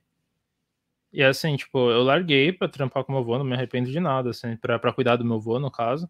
E, e aí, tipo, minha avó decidiu. É, pá, dor da perda, né? Tipo, ela, ela, minha mãe trabalhava, é, ela decidiu, tipo, ela falou, ó, fica mais um tempo em casa, eu te ajudo com, com uma grana. E, e aí, tipo, eu falei, cara, eu vou usar isso para investir na minha educação. É, e aí, qual, qual o lance? Tipo, eu, eu, eu, realmente, eu não meço esforço. E aí, eu posso parecer até, tipo, ah, pô, o cara é privilegiado tal.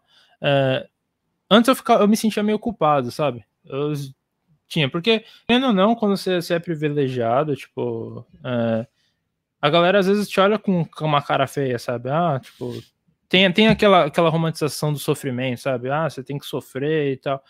Cara, só que assim, tipo, eu comecei a, a entender que, cara, meu avô sofreu muito para chegar onde ele chegou, e aí, tipo, eu pude aproveitar. Qual é a minha função? É aproveitar esse privilégio da melhor maneira. Então, cara, em vez de eu gastar com, com rolê, com bebida, com, com idiotice, eu quero gastar de um jeito que eu possa crescer profissionalmente e que se um dia eu precisar devolver todo, todo esse investimento para minha família, eu vou ter por causa desse investimento que eu recebi. E, cara, tipo, parece zoeira tal. Eu não tô falando que todo mundo tem que fazer isso ou, ou não, mas, cara, eu deixei de namorar por causa de, de, de investimento em curso e em estudo, sabe? Eu falei, cara, eu não vou ter eu, eu, eu quero focar nisso, tipo, é meu é, foco agora. Esse negócio e assim, não tô falando que é. É real, assim, do mesmo jeito que você foi privilegiado, eu também sou privilegiado, é, mas você podia ter usado essa grana para comprar um carro, Tranquilo, Sim. você já podia ter um carro tranquilo Sim. com toda a grana que você gastou. Que um carro, caramba, é, e, você teria três assim, tipo, carros. Exato. E tipo assim, não, não teria nada de errado com isso, mas assim, eu decidi não. focar na, na coisa. E, eh, e outra coisa é entender, porque, tipo, eu já vi gente meio que falando, reclamando, assim, sabe? Mas, pô, tipo, é... como eu falei, cara, eu já deixei de namorar para focar nisso. Eu já deixei de fazer um monte, de ter um monte de hobby por causa de, disso. Eu já saí de, de coisas que eu gastava. Cara, uma das coisas que eu, que eu amava era aula de guitarra. Eu saí para poder guardar dinheiro para investir na, na, minha carreira de produção musical. Porque eu não ia ser guitarrista, eu ia, eu ia trampar com produção musical. Tipo, estava muito claro na minha cabeça.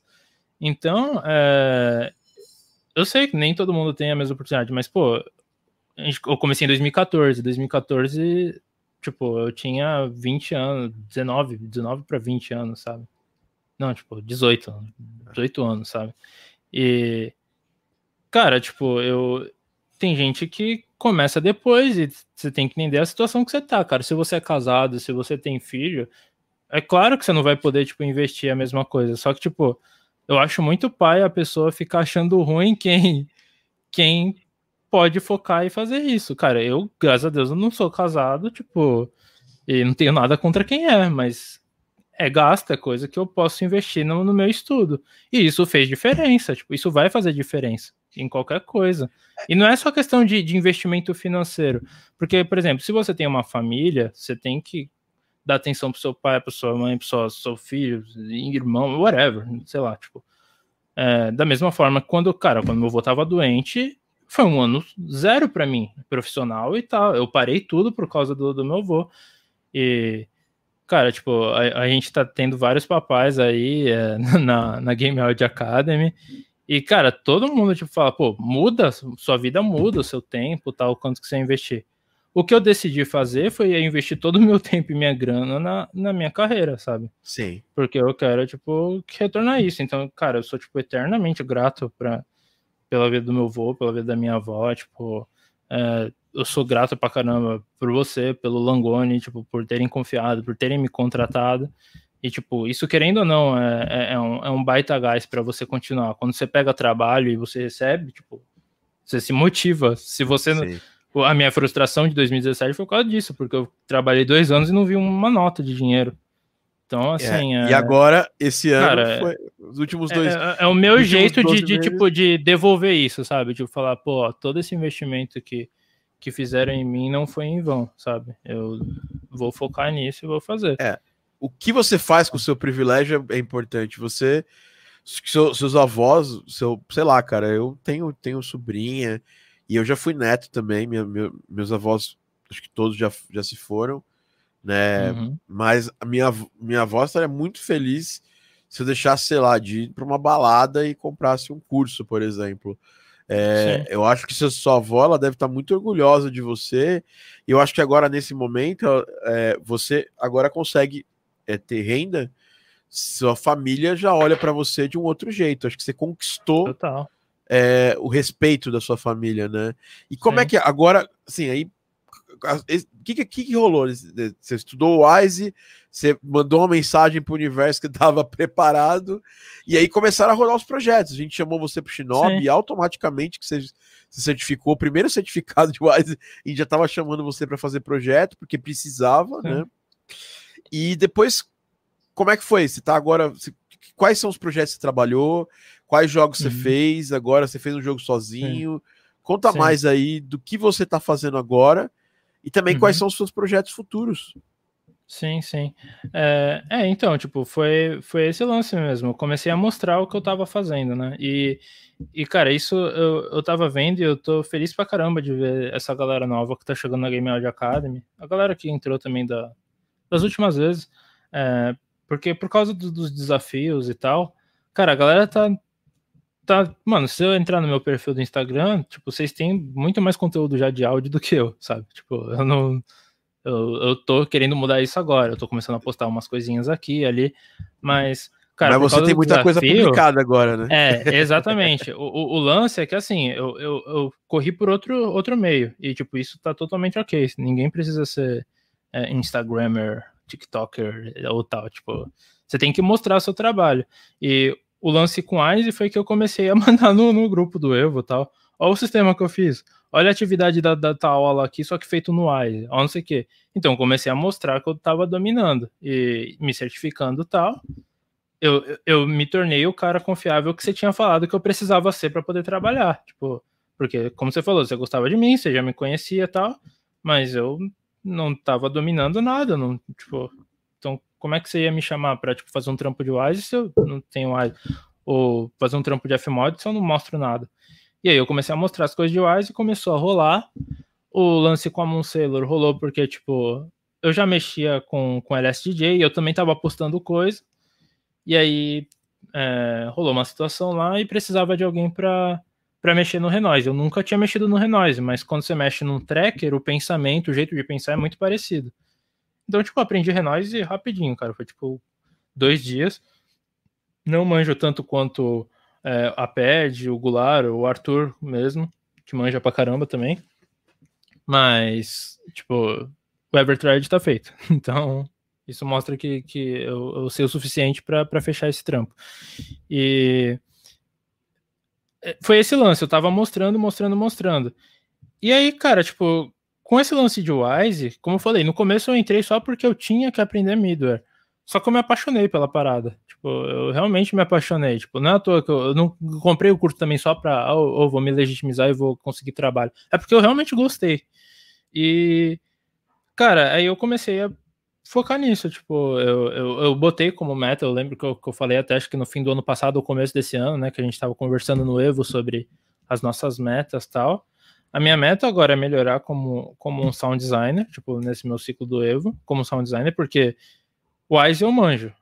Então eu quero manjar o suficiente para de Fmod para poder fechar os projetos, melhorar cada vez mais em Wise para conseguir fazer design de sistema mais complexos quando for necessário, porque eu, eu realmente é, outra coisa, o curso da, da, como você falou, o curso da AudioKinetic é legal para você ter uma base, mas cara, a situação do mundo real, implementar no mundo real é totalmente diferente, sabe? Lá na AudioKinetic tu segue um script, tu vai fazendo script, você vai entendendo como o ISE funciona, mas, cara, é, o, a questão de áudio dinâmico é, é, é a questão de você desenvolver a lógica de como vai funcionar o sistema dentro do jogo. Isso você aprende fazendo. E, tipo, são coisas que não, muita coisa não vai ser coberta no né? curso. é, e porque jogo, né? outra né? coisa que tipo você sempre fala é, sempre falou, e tipo, a gente vê também na fonte total e no mais, é que, cara, sempre dá para fazer de três, quatro, cinco maneiras a mesma coisa. Só que qual é a melhor? Qual funciona? Tipo, entender. É, o Mandy falou no talk dele. A gente no Evertrade teve que mudar o sistema de, de, de áudio dinâmico, porque o que a gente pensou era maravilhoso. Só que na hora da jogatina, a, a música não estava desenvolvendo porque a música era. A música evoluía conforme o foco do personagem. Se o jogador não consegue manter o foco alto, ele não, não escuta a evolução da música. Aí, tipo, o pau comendo no, no, no, no, no nível e a música super chill, tá ligado? Então, é. A gente teve que adaptar. E essas situações você aprende trampando. Tipo, então o curso da Audiokinetic é muito bom. É, ver coisas, projetos tal, é. sempre ajuda. É... E eu acho que chegar lá pelado, assim, sem, sem, ter uma, sem ter uma ideia do que é o dinâmico, vai, não, é, não é positivo, assim, vai ser, vai ser, vai ser doloroso, entendeu? Sim. E tem uma coisa que eu falo, inclusive a gente tava, pô, recentemente a gente trabalhou junto, tá trabalhando, né? Ainda não acabou. Sim. Num projeto que é o Chess Nights High Noon, da, da Minimal Games. Sim. E numa das reuniões a gente tá conversando sobre sistema, né? É, normalmente essas reuniões que, que moldam o que vai ser o, o sistema geodinâmico do jogo, Sim. né? A gente tá, tá, Eu tô um pouco me, me, ferrando se você vai usar Switch, se você vai. O que você vai usar no, no Wise. Mas o que eu preciso é que é determinar com o cliente ou dar para dar o cliente é, a solução de como que eu, a música vai interagir com o jogo. No caso da Sim. música, no caso dos efeitos sonoros. Essa uhum. é uma uhum. coisa que eu sou até meio bem chato com isso, porque às vezes a gente quer dar uma viajada técnica e fazer coisas mais, mais uhum. rebuscadas, uhum. quando uma coisa simples ela atendia. Eu, eu tô falando isso porque eu tava dando uma aula ontem para os meus alunos, fala, basicamente falando sobre isso. Que era Sim. o quê? onde nasce o sistema de áudio dinâmico? Ele não nasce no middle, ele nasce fora do middle. Ele Total. nasce da nossa interpretação da mecânica do jogo e na nossa proposta de como o áudio vai cobrir aquela, aquela, aquela demanda e como o áudio vai, vai elevar ou vai potencializar ou vai ajudar aquela demanda do jogo, né? E essa Sim. é uma preocupação muito grande. Eu acho que é uma coisa que um projeto, sem participar de um projeto na prática ou de, ou de vivenciar um, uma situação prática, eu acho muito difícil desenvolver ela, né, Rô? Total. É, tipo, é, aconteceu mesmo no, no próprio Rainon. É, por exemplo, tem coisas que você aprende é, é no próprio curso do WISE, mas assim, independente de, de middleware, é, você aprende que é o melhor maneiro, é a best practice e tal. Só que se o programador não sabe fazer isso, esquece, você não vai poder usar, entendeu? Então, é, é, é o, programador meio que molda isso. Lógico, é, dependendo da empresa e do projeto, às vezes o, o próprio pessoa de áudio vai fazer até o próprio scripting. E aqui temos o Dante chorando, mas é, enfim, às vezes a pessoa vai fazer o próprio scripting e, e, e, resolver. Mas às vezes você vai estar trabalhando com o programador e o programador não sabe fazer o negócio e não tem tempo hábil de aprender. Então você tem que descobrir como você vai fazer da melhor maneira. Então, tipo, isso rolou, por exemplo, no, no tipo, na época é, eu fiz um evento separado pro, pro duelo e eu poderia ter feito tudo num, num, num evento de música só, no Switch, no State. Mas para evitar, pela questão do prazo, para evitar qualquer tipo de problema, foi feito um evento separado. E aí, tipo, isso muda toda a forma do projeto, porque se foi feito assim, o programador já pro, pra, preparou toda a engine para funcionar desse jeito. Então não adianta depois tu querer mudar, porque pode ser que, tipo, não dê. Pode ser que o programador fale, não, beleza, muda que tá, tem tempo e tal. Ou pode ser que ele vai falar, não, tipo, mantém agora sim até o final. E tudo isso são experiências que você vai pegar com o trabalho. E no curso de WISE eles não falam isso. Eles estão ensinando só o basicão mesmo, é um 101 ali, o 201 que é de música, mas é o básico, para você entender como é que monta um sistema, você vai conseguir resolver um problema básico. Mas a, quando começa a aparecer os problemas de implementação, dessa questão é, desse papo mesmo do programador com o profissional de áudio, cara, isso é só na, na vivência. E, enfim, tipo, é por isso que eu quero melhorar e, e conseguir desenvolver sistemas mais complexos que possam. É, se o programador tipo, consegue chegar lá, tipo, a gente vai fazer então da melhor maneira possível. E se ele é. não consegue, eu também tenho que descobrir como é que eu faço para resolver esse problema de outro jeito. Então eu, eu quero eu ficar que, melhor assim, ainda do que eu tô no AES, sabe? É, eu acho que assim, a questão não é nem o sistema complexo, é o sistema que seja o ideal para atender a necessidade do jogo. Porque quando a gente fala sistema é. complexo, passa uma, uma, uma mensagem para as pessoas que estão do outro lado, e eu sei disso, porque quando você começa a manjar de middleware, você se sente ali participante de uma seita especial das pessoas que mexem com middleware, né? E isso às vezes dá é, leva as pessoas para uma coisa para fazer algumas coisas assim, ah, pô, fiz desse jeito porque era o jeito mais complexo que eu podia pensar. E na realidade é simplesmente, é simplesmente o contrário.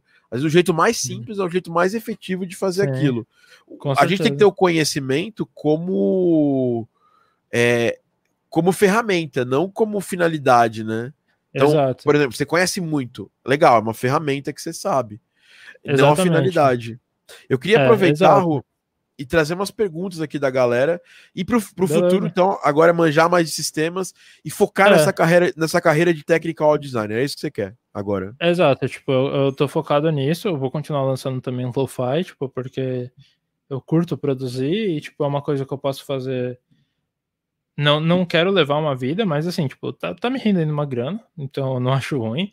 É, e eu quero continuar produzindo porque eu gosto de produzir mesmo. Tipo, é um gênero que eu, que eu escuto, sabe? Que eu tenho prazer escutando. E, tipo, cara, é, uma das coisas que eu mais gosto do lo-fi, que foi o que me fez produzir lo-fi, né?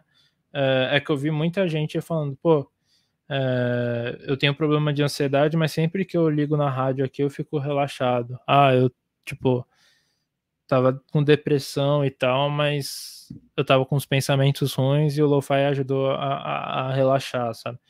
E, putz, esse, esse tipo de, de feedback eu acho muito gostoso. Foi o que me fez gostar de trampar com produção musical. Isso aconteceu desde tipo, do, do Madcap. Quando eu fiz a, a trilha sonora do Madcap, o pessoal, caramba, parece trilha que eu jogava de, dos jogos da minha infância. Caraca, isso, é, isso para mim é, é, recompensador demais. Então quero continuar também produzindo lo-fi, tipo, não, não é viver disso. É, então, assim, é, é, um, é um, um, plano B, sabe? Tipo. Eu não diria um plano B, é uma coisa que eu vou levar meio mais, mais, mais como um hobby, assim. É, e continuar lançando, obviamente.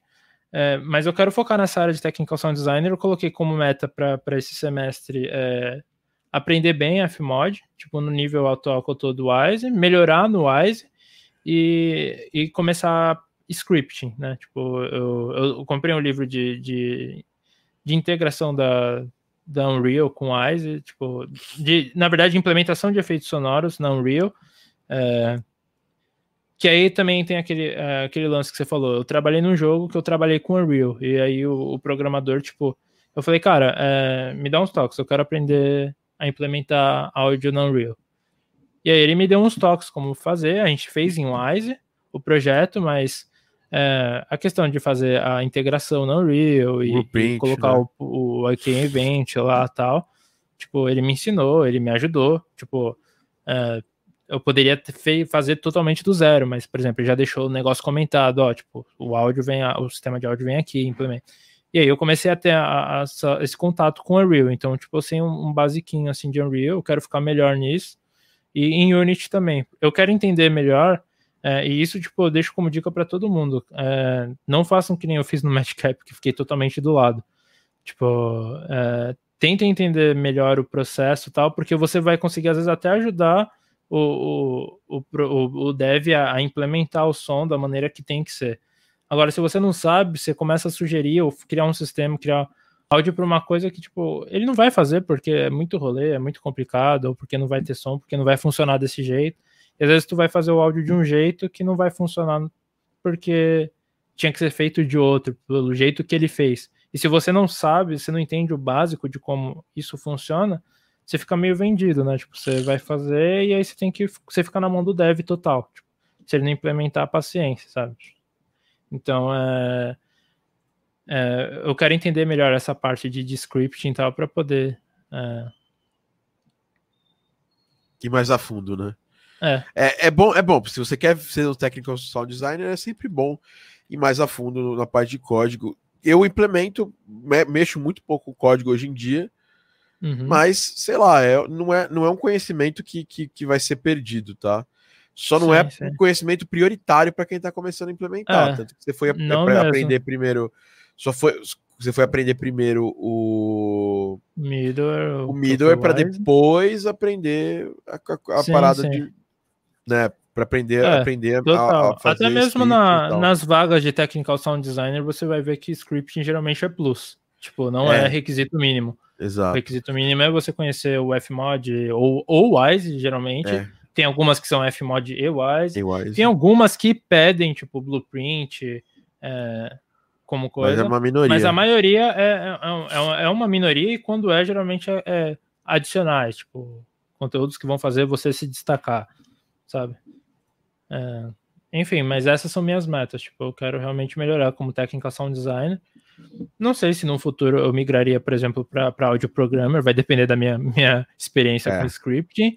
Eu não, não eu, eu vi algumas palestras sobre e tal, eu achei uma área interessante, sim. Mas meu foco atual é, é technical sound designer e tirar uma graninha extra ali com lo-fi e tal. É, até porque é uma expressão artística sempre legal ter, né? Sim, é, Bom, perguntas, né, que o Music e Games Air, que é um aluno nosso novo, né? Uhum. O que uhum. fazer para deixar de ser um estudante profissional e evitar cair na, na, na cauda, cair na síndrome do impostor? São duas coisas bem diferentes, né, Ru? Mas você, que é um, você e eu que somos aí compradores de cursos profissionais, é, que, que conselho você pode dar para alguém que compra muito curso uhum. e só compra curso, né? Só faz, é o fazedor de curso. Cara, é, eu vou, vou repetir aquele bagulho que eu tinha mandado lá no, no, no chat, acho que foi do Evo e tal. Mas lendo o livro do Damien Castbauer, ele, ele fala isso, né? Tipo, é, a primeira coisa para você fazer é fazer, tipo, sabe? cara, não adianta você ficar só, só estudando, você tem que fazer, você tem que mostrar. E, tipo, esse é o melhor jeito de você vencer esse lance de ficar como estudante profissional e não, não lançar. Lança ruim mesmo, tipo, você vai errar, e você vai errar, e você vai errar, só que você começa a acertar, e aí você começa a acertar e você vai deixando de ser esse cara que só fica estudando. Porque, cara, o melhor jeito de você aprender é você fazer errado. Sabe, tipo, antes eu, eu, tinha muita. O Evo me ajudou pra caramba nisso porque a gente constantemente leva coisa para receber feedback. Mas antes eu ficava nessa, eu ficava trampando numa música, tipo, tempos, tempos, tempos, e não mostrava nada. E aí, quando eu mostrava, às vezes, tipo, precisava melhorar, eu ficava. Eu gastei tanto tempo trampando na música e não ficou bom que eu ficava tão desanimado que eu não queria mais trampar nela. Então, tipo, que nem, pô, eu tô fazendo eu tô montando agora só o meu, meu sound design reel, porque, como eu falei, tipo, eu só fiz sound effects no Madcap, então, tipo, eu não achava meio estranho fazer um, um reel com um jogo só. E, então eu, eu decidi seguir pela uma área de sound redesign e, tipo, é, mais um erro meu também, isso aí, porque é coisa que eu aprendi e agora eu tô fazendo, tu tem que correr atrás, mas, por exemplo, com os contests que tem da Game Audio Academy já era para eu ter muito fácil isso. Mas, enfim, é... uma das coisas eu, tava, eu tô fazendo sound redesign do, é, de um trailer de Halo Infinite. E, cara, eu fiz um som lá e eu não tava muito satisfeito, não. E aí, o que, que eu fiz? Eu mandei no grupo e falei, galera, feedback. E aí, tipo, o feedback foi: o som tá ruim. É, não, tipo, tinha, melhora não, nisso, tava, nisso. É, é tinha é, que tipo, melhorar, né? Tinha que melhorar. Tinha que, é, é, tipo, tinha um som que, que não, não, eu fiz um som de espaço que, tipo, tinha muito sub e tal, e falou, não, o som de espaço tem que ser mais hollow, tem que ser... E aí, tipo, eu fui lá e refiz, e aí mandei de novo. Cara, tipo, antes de mandar, eu já tinha ficado nesse som mocota, e se eu tivesse, tipo, mandado logo no começo, eu tinha economizado muito tempo, sabe? E, então, assim, eu acho que a melhor maneira é, tipo, você começar a fazer, tipo, mesmo que seja uma coisa simples. Foi assim que eu comecei a vencer. Tipo, o primeiro som de lo-fi que eu lancei é uma das músicas que eu mais gosto, mas eu acho que é a música mais simples que, que eu tenho, sabe? Tipo, tem um loop lá que fica repetindo um minuto e meio. Numa parte do loop eu cortei o som para colocar uma tosse e tem a bateria. Fim, não tem mais nada, sabe? Tipo, e é só isso. E eu falo, tipo, pô, dava para melhorar essa música muito. E eu não melhorei, eu lancei e tá lá, tipo, e o B-Side gostou, tipo, não fez sucesso no Spotify, mas cara, o melhor jeito é você fazer o que você tá estudando, sabe? E tentar focar, tipo, é, como, como o Thiago falou, eu compro muito curso, então eu tenho curso de adestramento, eu tenho curso de, de origami, é, tem um curso de. Whatever, eu tenho. Eu também, eu também tenho vários legal. cursos. Eu também tenho vários eu cursos aí. Legal, eu mas... vários cursos também. Normalmente é em áudio e, e, e bis, assim, mas eu tenho curso de várias outras coisas, cara. Eu Sim. tenho. Eu comprei um curso de kata, que é uma técnica do karatê, Shotokan e tal. E, e, eu sou faixa preta, hein, cara, do Shotokan, pouca gente sabe, Sim. mas eu, eu pratiquei durante muitos hum. anos na minha infância e final, assim, da minha adolescência, né? Eu pratiquei 10 anos, eu pratiquei dos meus 8 aos meus 19, mais de 10 anos eu pratiquei. É, e depois que eu me graduei faixa preta, eu já tava tão chatão, é, sabe, eu já, já queria outras coisas, eu queria fazer música, eu queria ter banda e uhum. tal, e aí meio que eu larguei o, o karatê assim, papuçado assim com o negócio assim, né? Mas eu tenho uhum. curso de kata, eu tenho curso de. Só abrir aqui, ó. Eu, eu tenho curso. Tenho curso de finanças, tenho curso de. Sim. Sim. eu trabalhei na Bolsa de Valores, mas eu não era investidor, eu era um, uma, lista de negócios, né? É, uhum. Aí eu comprei um curso de um investidor ferrado. Aí, cara, eu tenho curso de tenho, eu tenho curso até de Reels do Instagram. Aí você fala, Sim. pô, você tá comprando esse montão de curso aqui. É, sei lá, eu gosto de. Eu tenho, tenho curso de dieta cetogênica. é... é tudo é, então, que eu tipo, a gente, é, a gente é a mesma coisa. É assim, tipo, eu, eu não vejo o problema, mas assim, tem que ver o, tem que fazer, qual, qual é o seu fazer. foco. Você tem. É. Que nem. O que, que aconteceu? Tipo, por que, que eu conseguir pegar trampo no Wise? Porque eu coloquei como meta pegar trampo de Wise. O que, que eu precisava fazer para trampar com Wise? Eu precisava fazer o curso. além do curso, o que eu precisava fazer? Mostrar que eu sei o que eu aprendi no curso. Então, é, sempre você vai ter que chegar nesse ponto que você vai ter que mostrar. Tipo, não adianta você saber, saber, saber e não mostrar. Então, tipo, a melhor maneira, cara, é, é você ir fazendo, sabe? E, tipo, não tem problema, sabe, errar e tá ruim. Tipo, ninguém é perfeito, sabe? E foi o que funcionou para mim, sabe? Eu acho que não tem uma receita. E é a questão de, de você focar, tipo, descobre onde você quer chegar, coloca uma meta e, e dá os passos necessários para essa meta. É, vai fazendo enquanto você tá, tipo, é, tentando chegar nessa meta. Cara, se você quer ser um monstro do lo-fi, você não precisa, tipo, só lançar quando você for um monstro. Você pode, tipo, lançar uns sons mais ou menos, pedir feedback até da galera, falar, oh, galera, tô trampando nisso. E com esses feedbacks que você vai recebendo, você consegue tipo chegar muito mais rápido até no ponto que você quer chegar. Sabe? Tipo, hoje eu tô satisfeito onde eu tô no lo-fi. Mas cara, eu, eu já fiquei tipo cinco meses trampando em uma música e tipo, no fim eu acabei não lançando porque eu não gostei. E hoje em dia, tipo, eu tô pretty much satisfied assim com, com, com as minhas músicas, sabe? E tem, Cara, a Shigatsu no Ami, eu lembro que quando eu, eu, eu fiz, eu. Ela tem o teminha lá, tipo, bem, bem oriental, assim, baseado em.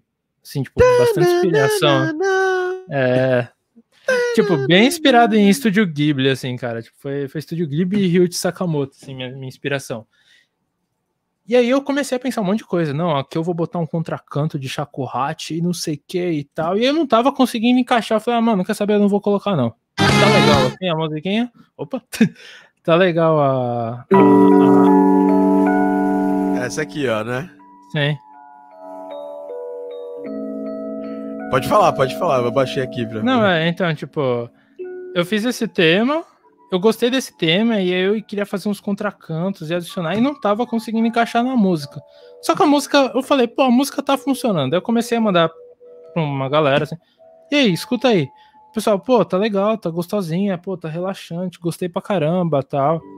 E eu consigo ver muito o que eu preciso, o que eu poderia melhorar nela, mas tem 40k de play. Então, assim, o pessoal gosta, entendeu? Então, a síndrome de impostor sempre vai falar que não tá bom bastante e tal, mas às vezes o nosso ideal é. Eu, eu, isso eu aprendi com, com música, cara, é, tocando. Eu tocava numa banda ruim, tipo, e era um bagulho bem diversão. Mas, cara, o público achava a banda a melhor banda do mundo, sabe? Porque eles não tinham o ouvido que a gente tem, eles não têm a percepção. Então, aquele negócio de músico curtindo o show, sabe? Tipo, músico curtindo. Tu vê todo mundo pulando, aí tu vê um cara de braço cruzado, tu sabe que esse cara é músico, sabe? Porque ele tá lá analisando. E, Então, tipo, sei lá, deixa levar, sabe? Tipo, só solta, manda, vai fazendo e foca, tipo. Se você quer, tipo, trabalhar como sound designer, tipo, foca em sound design. Se você quer trabalhar como produtor musical, trampo, foca em produção musical.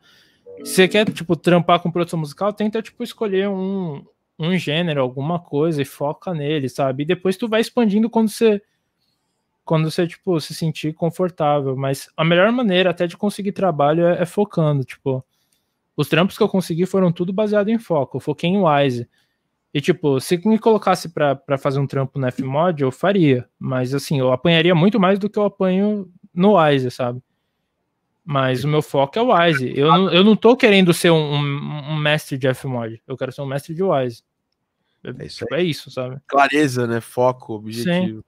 Parece é fazer o melhor. O, o Cortella fala, fala um negócio desse, tipo, que ele fala, é fazer o melhor possível com o que você tem agora, para quando você tiver mais, você fazer melhor ainda, sabe? Então, tipo, qual é o seu melhor agora? Seu melhor é isso? Tipo, entende onde é o seu melhor e, e lança, e, tipo, e tá tudo bem. E aí você vai descobrir o que, que você precisa melhorar. E aí você vai melhorando. Só que você vai lançando, você vai fazendo, sabe? Se você não fizer, cara, você vai entrar nesse, nesse bagulho.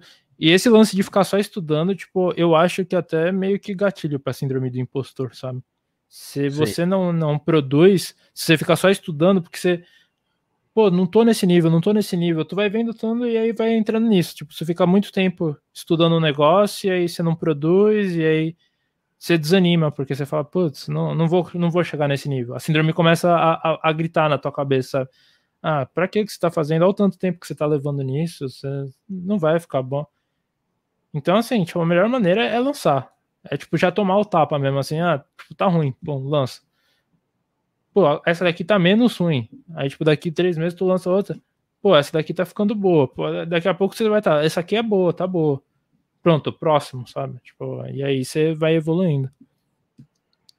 Bom, essa pergunta do Edu é muito interessante, né? Se dá para levar Sim. banda e, e, e, game áudio em paralelo, você já teve as duas e o que, que, você pode falar? Cara, depende de você, tipo, depende de qual a sua intenção com game áudio e qual a sua intenção com a banda. É, eu decidi sair da banda para focar em game áudio, tipo, não tô falando que esse é o caminho. É, e eu, eu fiz várias a... perguntas, né, para você na época. Eu falava, cara. Sim. É, é, é, porque assim, eu enxergava que sua banda não era uma. uma não tava ao nível. É, era um hobby. Era um hobby. Som, tipo... Não tava ao nível profissional do som que você, que você, que você tinha. Então ela, ela, ia, ela ia mais queimar seu filme, pra você Sim. mostrar seu trabalho de produção musical versus a sua banda, né? E Sim, às vezes a gente total. tem que ser. Às vezes a gente tem que ser, tipo. É, a gente tem que ser honesto com a gente mesmo, né? Tipo assim, uhum. falar, ó, a gente tem que, tem que tentar ao máximo é, ser honesto com a gente. E também por questão de foco. Para quem é, é, é, é, mais. Tem, tem, tem um transtorno de. De ou você é, é muito, de, muito ativo, né? Uhum. Ou às vezes tem ansiedade muito grande, ou às vezes você tem um desfoque muito grande, né? Que é o transtorno de déficit de atenção, né? Uhum. E, e para quem tem isso, quanto mais coisas você tem para fazer, mais fora de foco você, você vai estar. Tá. E isso vai ser uma Sim. coisa que vai se repetindo a cada momento durante a sua carreira. Então uhum. eu até sugeri na época pro Rubens, eu falei, Rubens, assim, eu acho da hora a banda tal. É... E, só que, velho, vamos, vamos focar. O que, que você quer para sua Sim. vida? O que, que vai dar dinheiro? O que vai ser 80-20 na sua vida? Uhum.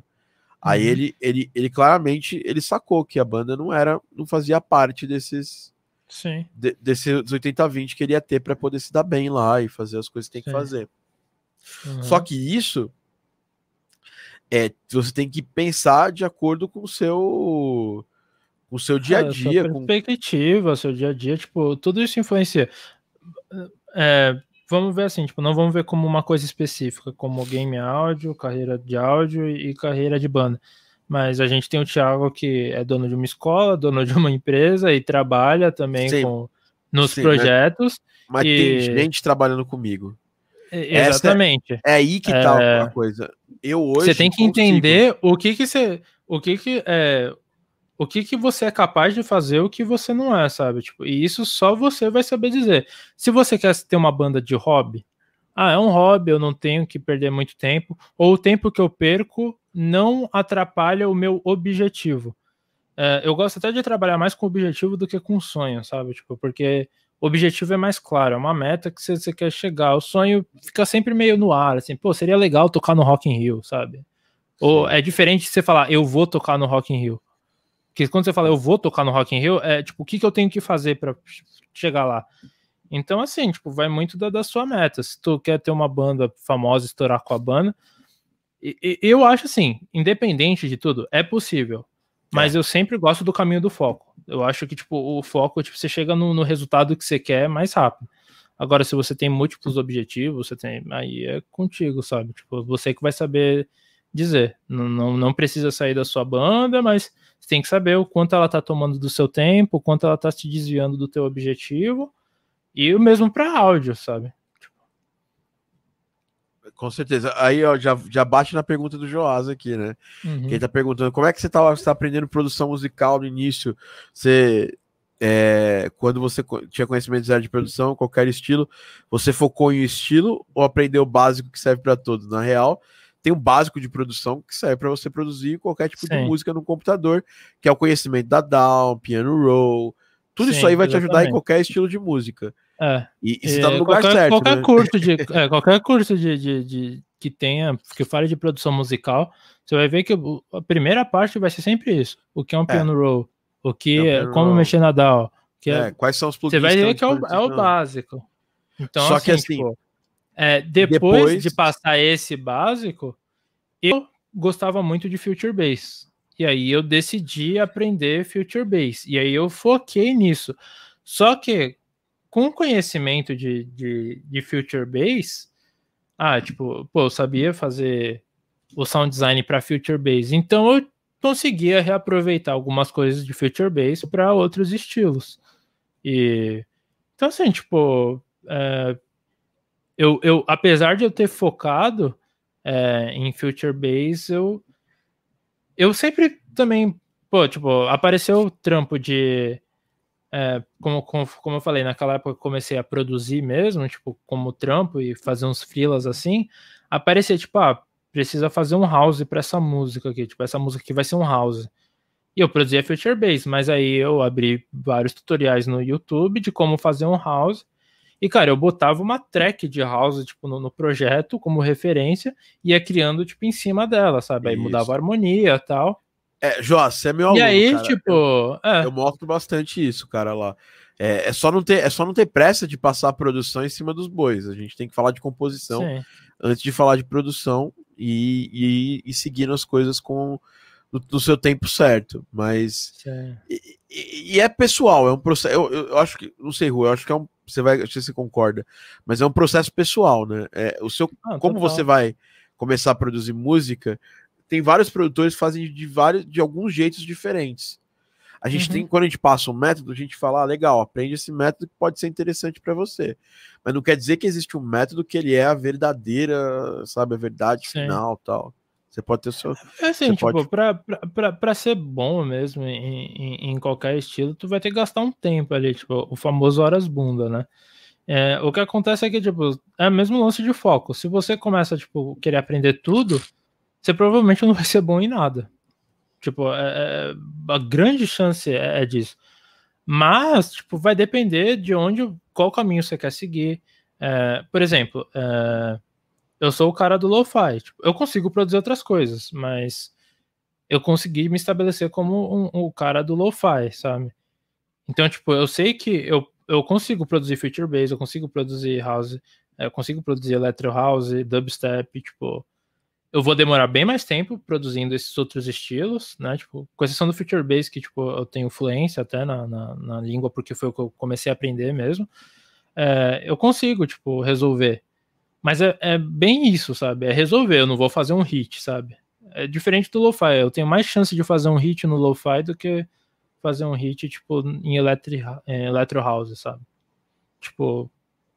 Então, assim, é, é, é, é muito do, do, do, seu caminho. É, é, é a mesma lance de orquestração versus produção, etc. Tipo, tem gente que quer focar em orquestração e só quer trampar com orquestração. Ok, tipo vai, vai, vai da pessoa.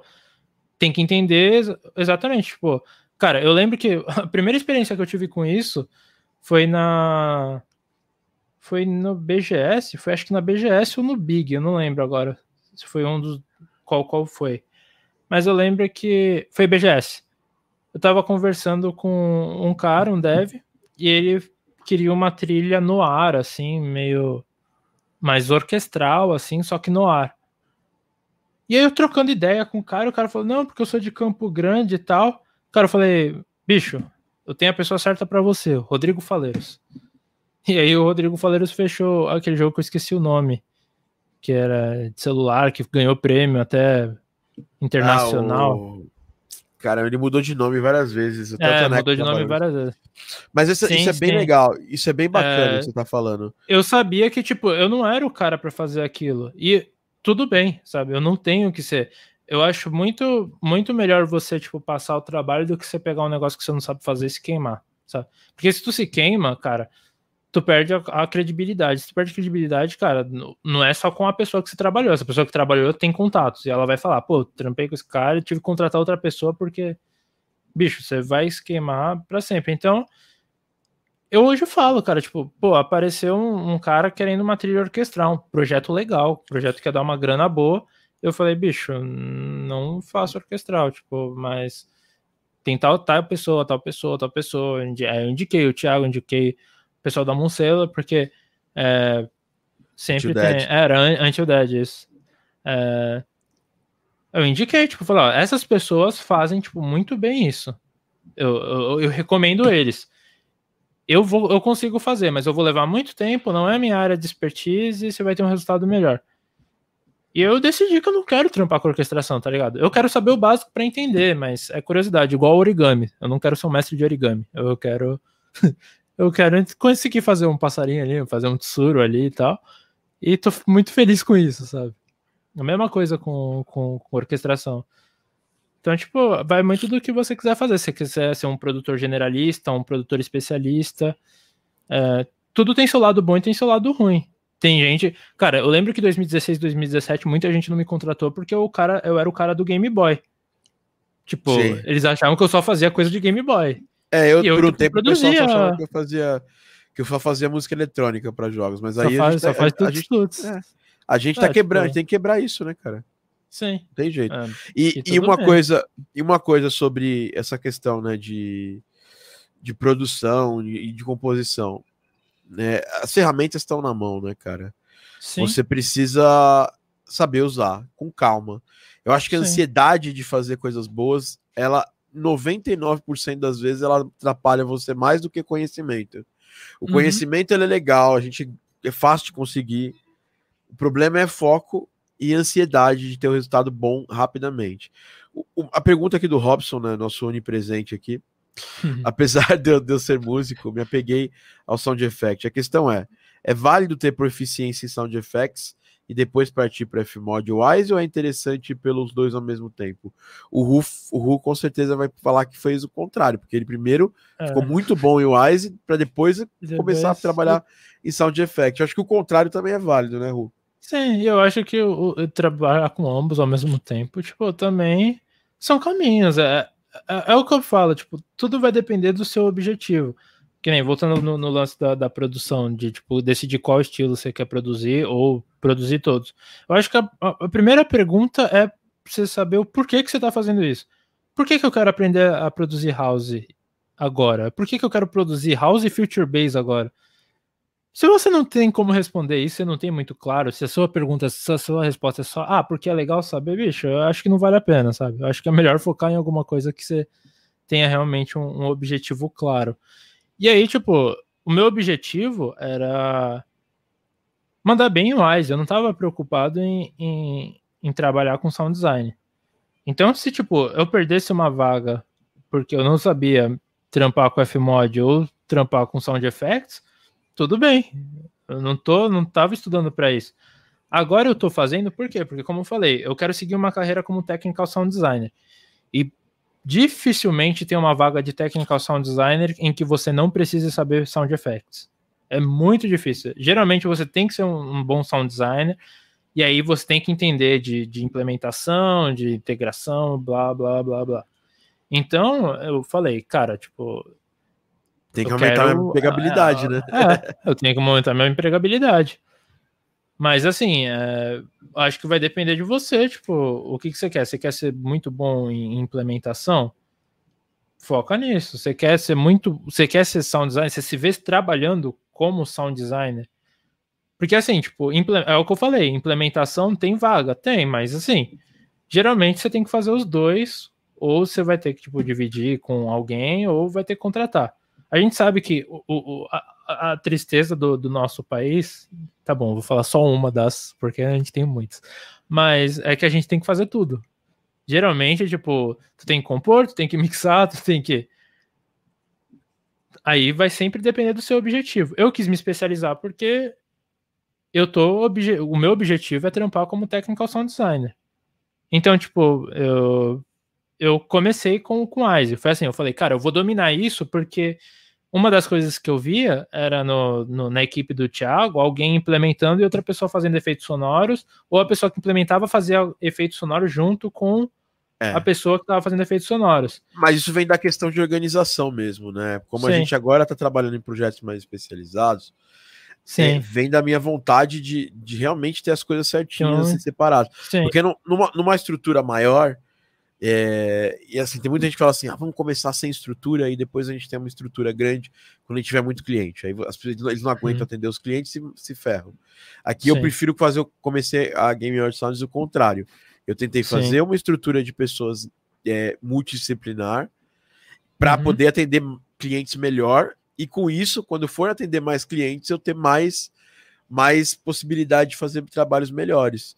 Então, é, aqui é desejável que quem trabalha com implementação saiba sound effects, porque tem projetos menores que essa pessoa pode fazer as duas coisas. Sim, isso Mas... sempre acontece também por causa do prazo, né? Tipo, de, já é. rolou de. Eu, eu não tava fazendo sound effects, mas.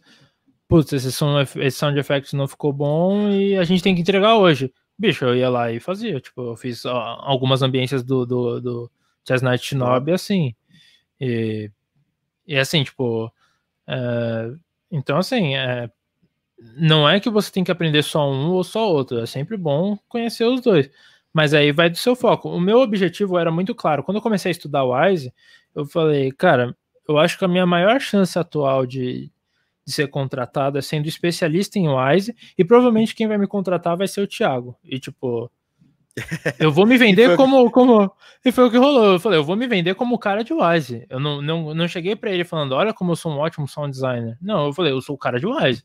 Se você é. for me contratar, você sabe muito bem que eu vou fazer isso aqui. Não, e, e se eu não pegar o trabalho, e se eu não pegar o trabalho, tudo bem, porque eu foquei nisso. Então vai do seu objetivo. É, é não, possível. é, como tudo, que, como é. ter banda e, e, e, ter carreira de áudio é possível. É sempre possível. Eu acho que sim, a grande questão é sempre essa. Qual é o seu objetivo? Você quer ser um bom, bom implementador, você foca em implementação. Você quer ser um bom sound design, você foca em sound design. Você quer, tipo, ser um generalista que manja de tudo e resolve qualquer problema básico em tudo. Aí você faz tudo. E, tipo, tudo bem. Você só não pode depois ficar chorando que você não pegou um trabalho tal porque você não era especialista e vice-versa. Você não pode reclamar quando você é um especialista que você não pegou um trabalho porque você não é gen generalista, sabe? É, não, você nunca vai ter todas as coisas na mão. Você vai sempre precisar é. abrir mão de alguma coisa para em detrimento da outra. Mas o que você falou é bem importante. Cara, você anteviu a, a, a possibilidade porque eu tenho, eu, eu tenho muita coisa para fazer. Né? Você Sim. acabou de falar ali a quantidade de coisas que eu faço. E como a gente ia começar a trabalhar em Wise, e assim, eu sei implementar em Wise, só que o problema é, eu sei, mas só que eu não tenho tempo de fazer isso para um projeto menor. Então, simplesmente eu precisava de alguém que tivesse, que aguentasse a pressão de fazer essa implementação. E você, você, o Cavi e a Dani se saíram uhum. muito bem com isso. Então hoje já estou tranquilo. Hoje, se eu precisar pegar um outro projeto que tem o Wise, maior do que a gente já pega, a gente já tem essa tranquilidade, porque vocês já passaram pelo processo de publicação de um jogo de Wise que vai chegar até, sei lá, vai chegar até console. Uhum. Então, essa é uma parada que a gente prioriza muito, assim, que é eu invisto muito em ter rodagem nas coisas. É, é porque, porque isso te dá validação no mercado. Pessoas falam assim: ah, eu sou foda da implementação, do blá blá, tiro altas fotos com um Wise no fundo, pá. Cara, isso aí, foda-se, entendeu? Quantos jogos publicados com o Wise você tem? Ah, eu tenho zero. Ah, então tá bom. Então depois a gente troca uma ideia mais, mais profunda. Ou quando eu fui implementado, eu merda, o cliente me trocou por outro. A gente sabe, várias vezes amigos aqui pegaram projetos de outras pessoas que ficam aí falando que são fodas. É, totalmente cagados, feitos em Wise e Fmod. Então, assim. Inclusive, é, isso pode até traumatizar o cliente e você acaba tipo, ferrando o mercado. Tipo, é nesse nível, porque se o cara fica com, com medo de implementar, tipo, ele vai falar: Ó, oh, cara, fui fazendo um trabalho com Wise aqui, putz, com uma droga. E às vezes o cara, tipo, mano, eu não vou arriscar, por mais que o cara possa ser Deus do Wise, eu não vou arriscar botar o Wise no meu projeto para ter uma experiência igual eu tive. Sim. Então, é. Bom. É, é bem é... importante saber isso. Bom, galera, Rubens, esse nosso papo aí vai ter que ter uma parte 2, porque Temos ah, mais coisas a falar, né, no futuro. É, tinha uma última pergunta aqui do Mitch que eu vi, né, que ele falou, perguntou como você consegue, como você destrava na música. É, essa dica é uma dica que o Langoni deu para mim, eu depois eu quero que até o, o complemente essa resposta também. Uhum. Mas é que ele deu para mim não, que ele fala direto, que é uma coisa que me ajuda a destravar muito é, cara, música que você está desenvolvendo melodia, você tem que cantar ela. E normalmente nós temos dentro da gente, por menos musical que você seja, todo mundo tem tem uma música, tem um, tem um, eu musical lá dentro, tem uma musicalização interna, porque a gente aprende né, a música tonal, a uhum. música ocidental aqui, é, logo desde muito cedo, né? É, uhum. Então, se você está se tá travando na hora de criar partes para música, primeiro, você não está criando estrutura do seu, do seu arranjo muito muito organizado. O Ru é um cara de música eletrônica também, igual eu. A gente sabe que uma das grandes vantagens de compor com música eletrônica a gente leva para a vida depois, para outras coisas, qualquer outro estilo musical, que é estrutura. A música eletrônica uhum. ela tem uma métrica e estrutura muito clara. Se você não está conseguindo desenvolver uma melodia em música, porque provavelmente você não, não determinou ali como vai funcionar a sua música em termos de arranjo. Né? Arranjo é o quê? Como os instrumentos vão estar arranjados, quais vão ser as partes da música. E quando você define isso, é mais fácil de destravar. E se você está travando em melodia, cara, canta a melodia. Tenta desenvolver essa, essa, essa melodia cantando ela mais frases. Isso ajuda uhum. a destravar, por menos musical que você seja, né? É isso, né, uhum. Cara, é, é isso. Tipo, uma coisa que eu sempre gostei de fazer, tipo, até como, como músico e Pô, sei lá, tipo, qualquer pessoa que toca algum instrumento faz sempre esses exercícios de improvisação em cima, sabe? De alguma coisa. Cara, tipo, você pode muito bem, por exemplo, também pegar uma track que você gosta. O que, que você tá compondo? Ah, eu tô compondo essa música que é igual. É pra soar igual o Mario. Então, tipo, você pega lá uma, uma trilha de Mario, coloca lá no seu projeto. Aí tu entende como é que funciona. Tipo, acho que a primeira coisa é você entender a estrutura da música, sabe? É, quando você tem dificuldades, quando você está no começo, depois, lógico, você começa a ficar mais assim. Ah, compõe isso aqui, isso aqui vai ser o refrão, aí a partir do refrão tu começa a criar todo o resto. Enfim, tipo, cada pessoa compõe de um jeito. Mas acho que a, a melhor coisa é essa questão de estrutura, você entendeu o que, que é a intro. O que, que a intro faz? Pô, a intro tá tocando esse tema. Tá bom, vai, Sonic.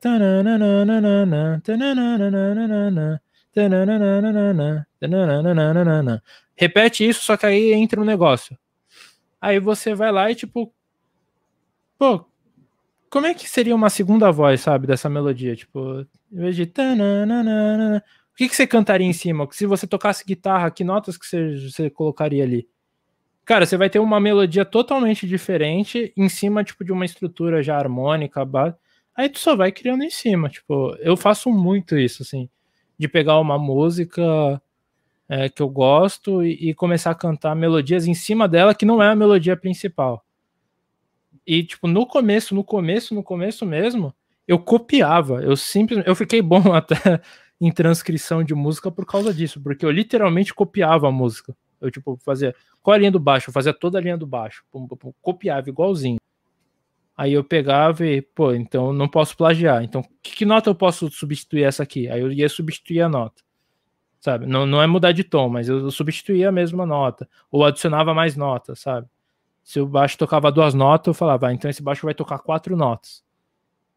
E aí, tipo, eu ia fui criando assim. E aí, tipo, você vai descobrir o jeito que funciona para você. Mas eu acho que sem você ter uma estrutura clara do que é a música, do que é a introdução, do que é o tema, do que é o que seria o refrão da música tal. Eu acho que você fica muito aberto e aí você se perde, sabe? Se tu não sabe quanto quanto vai durar a sua melodia, tipo, você vai ficar tocando, tocando, e às vezes você vai criar uma baita melodia enorme que não é. Ah, sim, acho que um dos maiores pontos é, é, é isso. É, como o Thiago falou, essa questão de cantar, ser cantável, mas acho que tem que ser fácil de lembrar também. Acho que se tu não criar uma. Se tu criar um, um tema que você não consegue lembrar, que não é fácil de lembrar, cantar, que não é natural, sabe? Tipo, aquela coisa meio clichê de você tá escutando a música, você meio que sabe para onde essa música vai, você sabe qual nota vai bater ali. Você imagina, porque tem uma sequência lógica, sabe? Tananana, tana, tananana, tana. Tipo, você você consegue. Você consegue ver que, tipo, tem uma lógica, sabe? A, a, música sobe, depois ela desce, depois ela sobe de novo, aí volta. Então, tipo, você entender essas coisas, eu, tipo, acho que ajuda muito, sabe? Na hora de compor. Porque no começo eu sofria também. Eu criava, tipo, umas músicas e ia fazer uma baita melodia e, tipo, criava uma melodia de três compassos, mas o que que era isso? Não era refrão, não era intro, não era parte A, não era parte B era tudo ali, tudo jogado, um monte de nota jogada que funcionava, mas o, eu acho que a pessoa que escuta música, ela gosta de. A gente aprende assim, né? A gente escuta muita música desde sempre. Então você aprende o que é refrão, você aprende o que é. Então você. Às vezes você não, você não lembra a letra da música, mas se só o refrão você sabe cantar. Então, tipo, acho que essa questão de estrutura é o que mais ajuda, sabe? Eu iria por aí, tipo, de, de estruturar a música. E se você não tem noção nenhuma de música, zero, é, começa a criar a música em cima, começa a entender o que está acontecendo. Tipo, mesmo eu, eu conheço de teoria musical, eu não sou avançado em teoria musical. É, eu sei bem básico, assim, é o nível básico. E, é, mas você consegue perceber, tipo, quando você é, recria uma música, sei lá, tipo, o cara bate o Dó 1, Dó 2, Sol, Sol 2 e o Si. Aí você. Pera, então sempre que eu quiser fazer um Dó que soe assim, eu posso fazer assim. E, pô, o, o Dó 1 também é o Dó 1 do baixo. Aí você começa a entender que o baixo segue uma coisa. Aí você começa a entender, tipo, como funciona a música, sabe? Ah, tipo, o acorde é Dó, Mi, Sol. O, o baixo bate no Dó, mas ele também funciona no Sol. Você começa a, a, criar repertório de técnicas que você usa. Porque a música nada mais é do que ideias já feitas que você vai repetir de uma forma diferente, sabe? Não, não adianta inventar muito. Não tem muito jazz, sabe?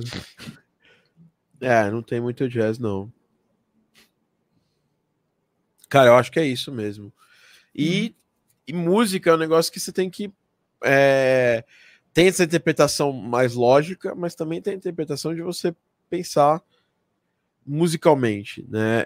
E, e como é que a gente é, desenvolve esse nosso tato musical? Escutar música bastante. Quando você está criando, pega ali, se você tem uma controladora, alguma coisa, toca um pouco.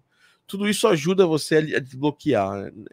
É, uhum. E, velho, é o dia a dia do compositor. Diariamente a gente se coloca nessa posição de estar, tá, às vezes, travado e tendo que destravar. É basicamente isso. Sim.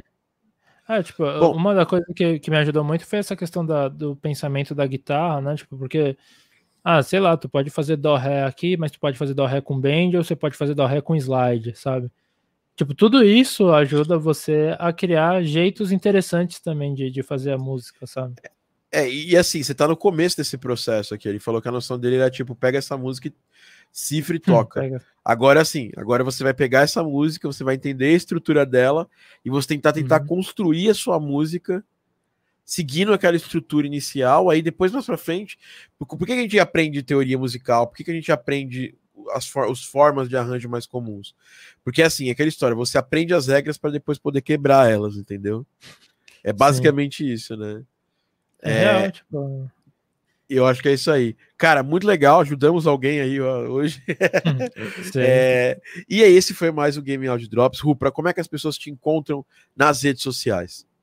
Uh, Ru Stefan, R-U-H underline Stefan, tipo, vai me achar. É, no Twitter, no Instagram, no LinkedIn. No LinkedIn tá como Rubens mesmo.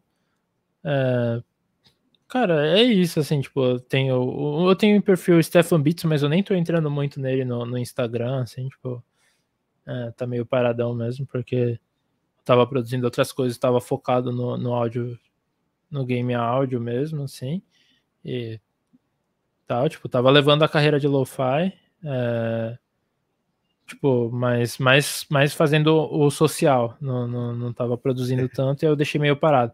Mas vocês me acham como Stefan Beats no Spotify, enfim, no, nas plataformas Legal. de streaming.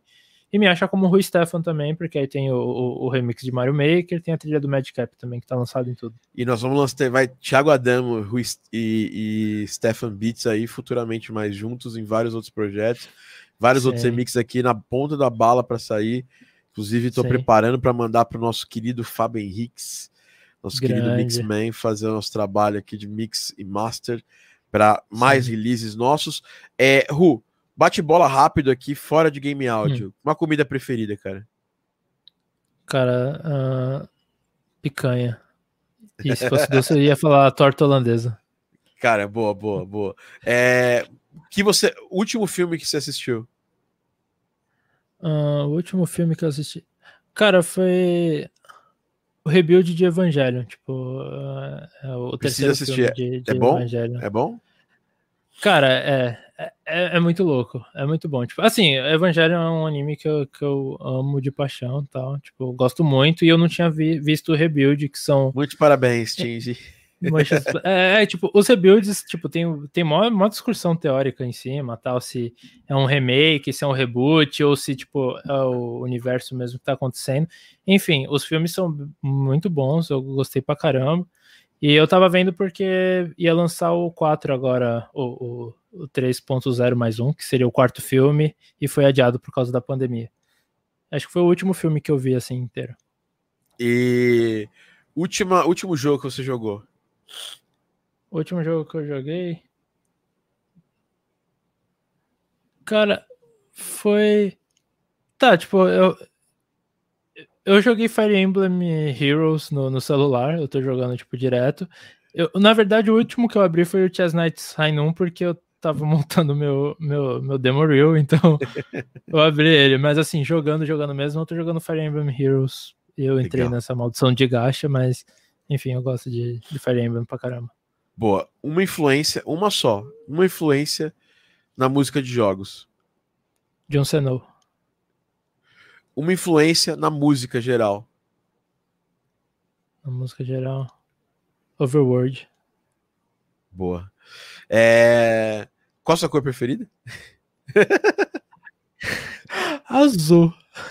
Dia ou à noite? Você prefere ser um cara do dia ou da noite? Cara, total da noite. Eu não dormi ainda. Desde ontem.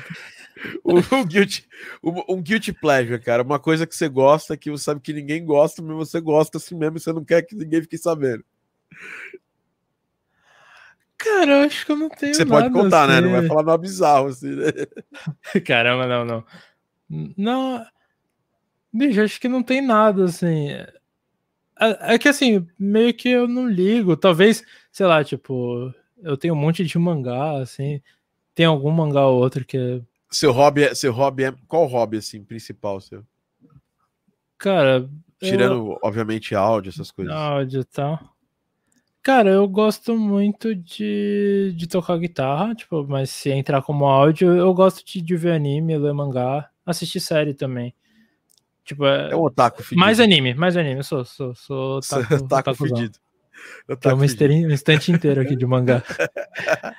Cara, é, legal. É, tipo, o, é, é, o, bagulho que eu mais vejo é anime, porque anime geralmente tem 23 minutos, né? Então, tipo, eu tô com uma vida bem corrida. E, e a série de uma hora é embaçado parar pra, pra ver. Assim. Legal, pra fechar, sua música favorita do Charlie Brown Jr. Cara, aí é difícil, mano. Cara, a que mais mexe comigo é Senhor do Tempo. Eu gosto Aí, muito boa. da letra.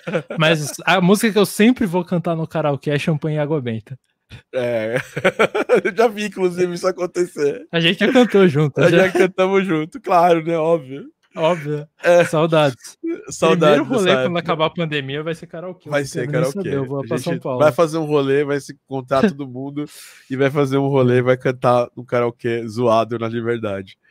Bom, é ah, isso, tá. pessoal. Pronto, pera, lembrei, lembrei. Não, realmente tem um Guilty Pleasure que, que é pesado. Eu gosto Qual? de VTuber, mano. Tipo, VTuber. Não sei se tu já viu. Ah, são aqueles virtual Não, tipo, personagem. É, é, é, tipo, a Kizuna Ai e tal. Eu sigo, Sim. tipo, um eu fiquei monte. Meio, eu fiquei meio vidrado nisso aí outro dia, porque eu achei muito interessante.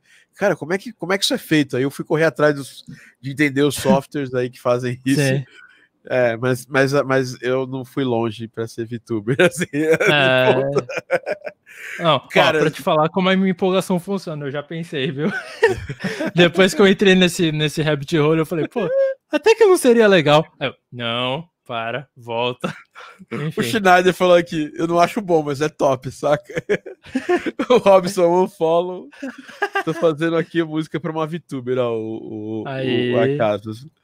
Ai, ai. Mano, é isso, foi um prazer ter você aqui. Esse final foi mais uma zoeira. Gente, mas a gente Sim. falou de conteúdo bom pra caramba. Ensinar só pra, mais pra abrir um pouco a mente. E um conselho que você dá pra quem tá começando agora. Uh, eu diria foco. Tipo. Mas é que foco eu acho meio abrangente. Mas assim, é, tente é, visar um objetivo e, e quebrar esse objetivo em objetivos menores e, e em direção a esses objetivos, sabe? Eu acho que o, o que eu mais me ferrei na, na minha vida, no meu trampo com game audio, foi porque eu não tinha um objetivo claro, eu não sabia o que eu queria fazer. E e aí, tipo, não rolava nada porque eu não sabia, tipo, eu não tinha como objetivo, sabe? E aí, depois que eu criei o objetivo, rolou trampo. tipo, foi muito, foi bem assim, depois que eu foquei, porque meu objetivo era, tipo, dominar o Wise, eu peguei trampo de Wise.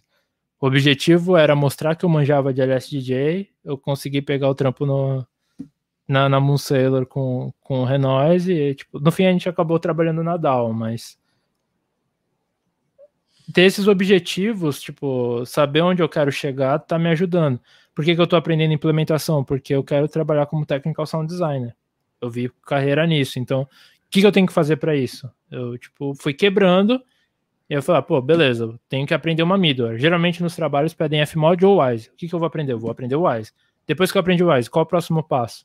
Ah, é melhorar como sound designer. Então eu tô fazendo agora, eu tô focado em sound design. Eu não vou fazer outra coisa, tipo, a não ser isso. E aí depois de sound designer eu vou para script. Eu já tenho muito claro na minha mente. E eu sei que, tipo, vai rolar, sabe? Vai rolar mais trampo, vai rolar mais coisa, porque eu tô com um objetivo claro e eu tô indo em direção a esse objetivo. É isso. Ótimo, ótimo. Muito bom, muito bom. Lu, obrigado, cara. Te admiro. Você sabe que você é meu, um dos meus irmãozinhos mais, mais novos aí, cara, né? Tem junto, essa relação meio de, de brother, irmão, assim, já é, passa Sim, um pouco total. dessa relação de essa relação profissional. Inclusive, é uma coisa que é, diretamente meus mentores, galera que traz mais mais high level que trabalha comigo fala: não, você tem que ser muito paternalista, trabalha com quem. Cara, mas eu gosto de trabalhar com quem eu, com quem eu gosto, né, velho? É, é melhor, muito melhor trabalhar com quem você gosta do que trabalhar com quem você não gosta. Então, Total. é isso. E, cara, feliz de ver você se desenvolvendo igual você está se desenvolvendo. Você tem um futuro muito muito bonito pela frente, cara. Lembre-se, você tem quantos anos agora? Eu tô com 26. Cara, foi exatamente a data que eu comecei a trabalhar com game áudio. Então, veja que você tem um. Imagina você daqui 12 anos, que é o tempo que eu trabalho com game áudio. Sim. É, você, você vai estar tá muito é. longe, velho. Vai estar tá longe é, demais. E eu, é, eu acho eu que isso, isso, isso, ainda seria um, um, um, ótimo conselho também, tipo, não se cobrem a ponto de fazer tudo acontecer, entendam, tipo, o momento da vida de vocês e, tipo, você vai ver, direto a gente fala, troca ideia nisso no Evo, o Thiago começou com 26 e numa determinada situação de vida, o Maurício começou com, faz, acho que faz cinco anos, né, que ele falou, que ele trabalhando com games, assim, tipo e ele tá na Shell e na Pitch, tipo, faz cinco anos, sabe? Tipo, não, não... apesar de não ter é, um é, monte de gente enorme, cada pessoa tem seu tempo, demora, entenda onde você tá, e, tipo, não se cobre, sabe? Nem tudo tem que acontecer. A gente tá num mundo muito imediatista, tudo tem que acontecer agora, tudo tem que... E não funciona assim, tipo, não adianta, sabe? Não... Esses dias eu troquei ideia com um amigo meu que tava querendo entrar para Audiocore Games e ele falou assim, ó, cara, eu não eu quero trampar com música, eu quero viver de música, mas eu tô achando que eu vou ter que ter um segundo trabalho. Eu falei, sim, você vai ter que ter um segundo trabalho. É, no, no nível que você tá agora, é, você não vai pegar. É, falei, cara, é, não, eu fiz não, isso, tipo assim, acho respeita, que todo mundo. Eu fiz isso, né? todo mundo, sabe? Não, então não adianta, sabe? Tipo, cada, Até... coisa leva seu tempo. É. Vai, vai levar mais ou menos dependendo do seu foco, do seu objetivo, do tempo que você tem para investir. É. É, e eu não tô. Eu... E, e eu nem falo de grana, porque eu acho que é mais isso, é mais tempo e comprometimento que você vai ter. E cada Sim. pessoa é sua. Se você tem uma família, se tem filho e tal, tipo, cara, é, é louvável, sabe? Você ter um filho e você cuidar desse filho e crescer. E se você não pode focar tanto quanto alguém que tem que não faz nada, tipo, o dia inteiro, cara, tá tudo bem se essa pessoa se desenvolver mais profissionalmente, porque você tem uma outra vida e, tipo, tá ok, mano, é, é louvável, sabe? Provavelmente se a pessoa tivesse filho, ela também não conseguiria, tipo, se desenvolver na mesma velocidade e por aí vai. É Cada situação é uma situação. É, é isso aí, maninho. Bom, fechamos o podcast com a melhor coletânea, porque é Summer Electro Hits. Isso, todo mundo sabe que aqui nesse podcast a gente respeita, ama e, e idolatra Summer Electro Hits. E o Cassino tá voltando, né? Então quer dizer que, pô, um abraço aí pros, pros fãs de Cassinão aí, melhor grupo. Quem Get Over. Depois um dia eu vou contar minha história com o Cassinão. Um, Dia, um, dia, um dia contarei essa história do podcast. A minha história com verdade, com com, com, o, com o Cassinão original, é o Cassinão de verdade. Caramba. Que foi uma história insólita, cara. Tenho até medo. Então é isso, galera. Finalizando mais esse Game Audio Drops, a gente se fala no próximo podcast. Lembrando que Game Audio Drops é um oferecimento da Game Audio Academy, a sua plataforma de áudio para games, de ensino de áudio para games. Aqui você tem vídeos como esse e podcasts também como esse, materiais completos e cursos gratuitos e formações premium pagas, mas muito fodas também. A gente, inclusive, vai ter mais um curso gratuito agora nesse mês de fevereiro. Então, stay tuned, fiquem ligados. Teremos uma coisa muito legal acontecendo agora em fevereiro. E muito obrigado, Ru, Ru e Stefan, Stefan Beats, por essa visita. Teremos mais podcasts assim. E um abraço.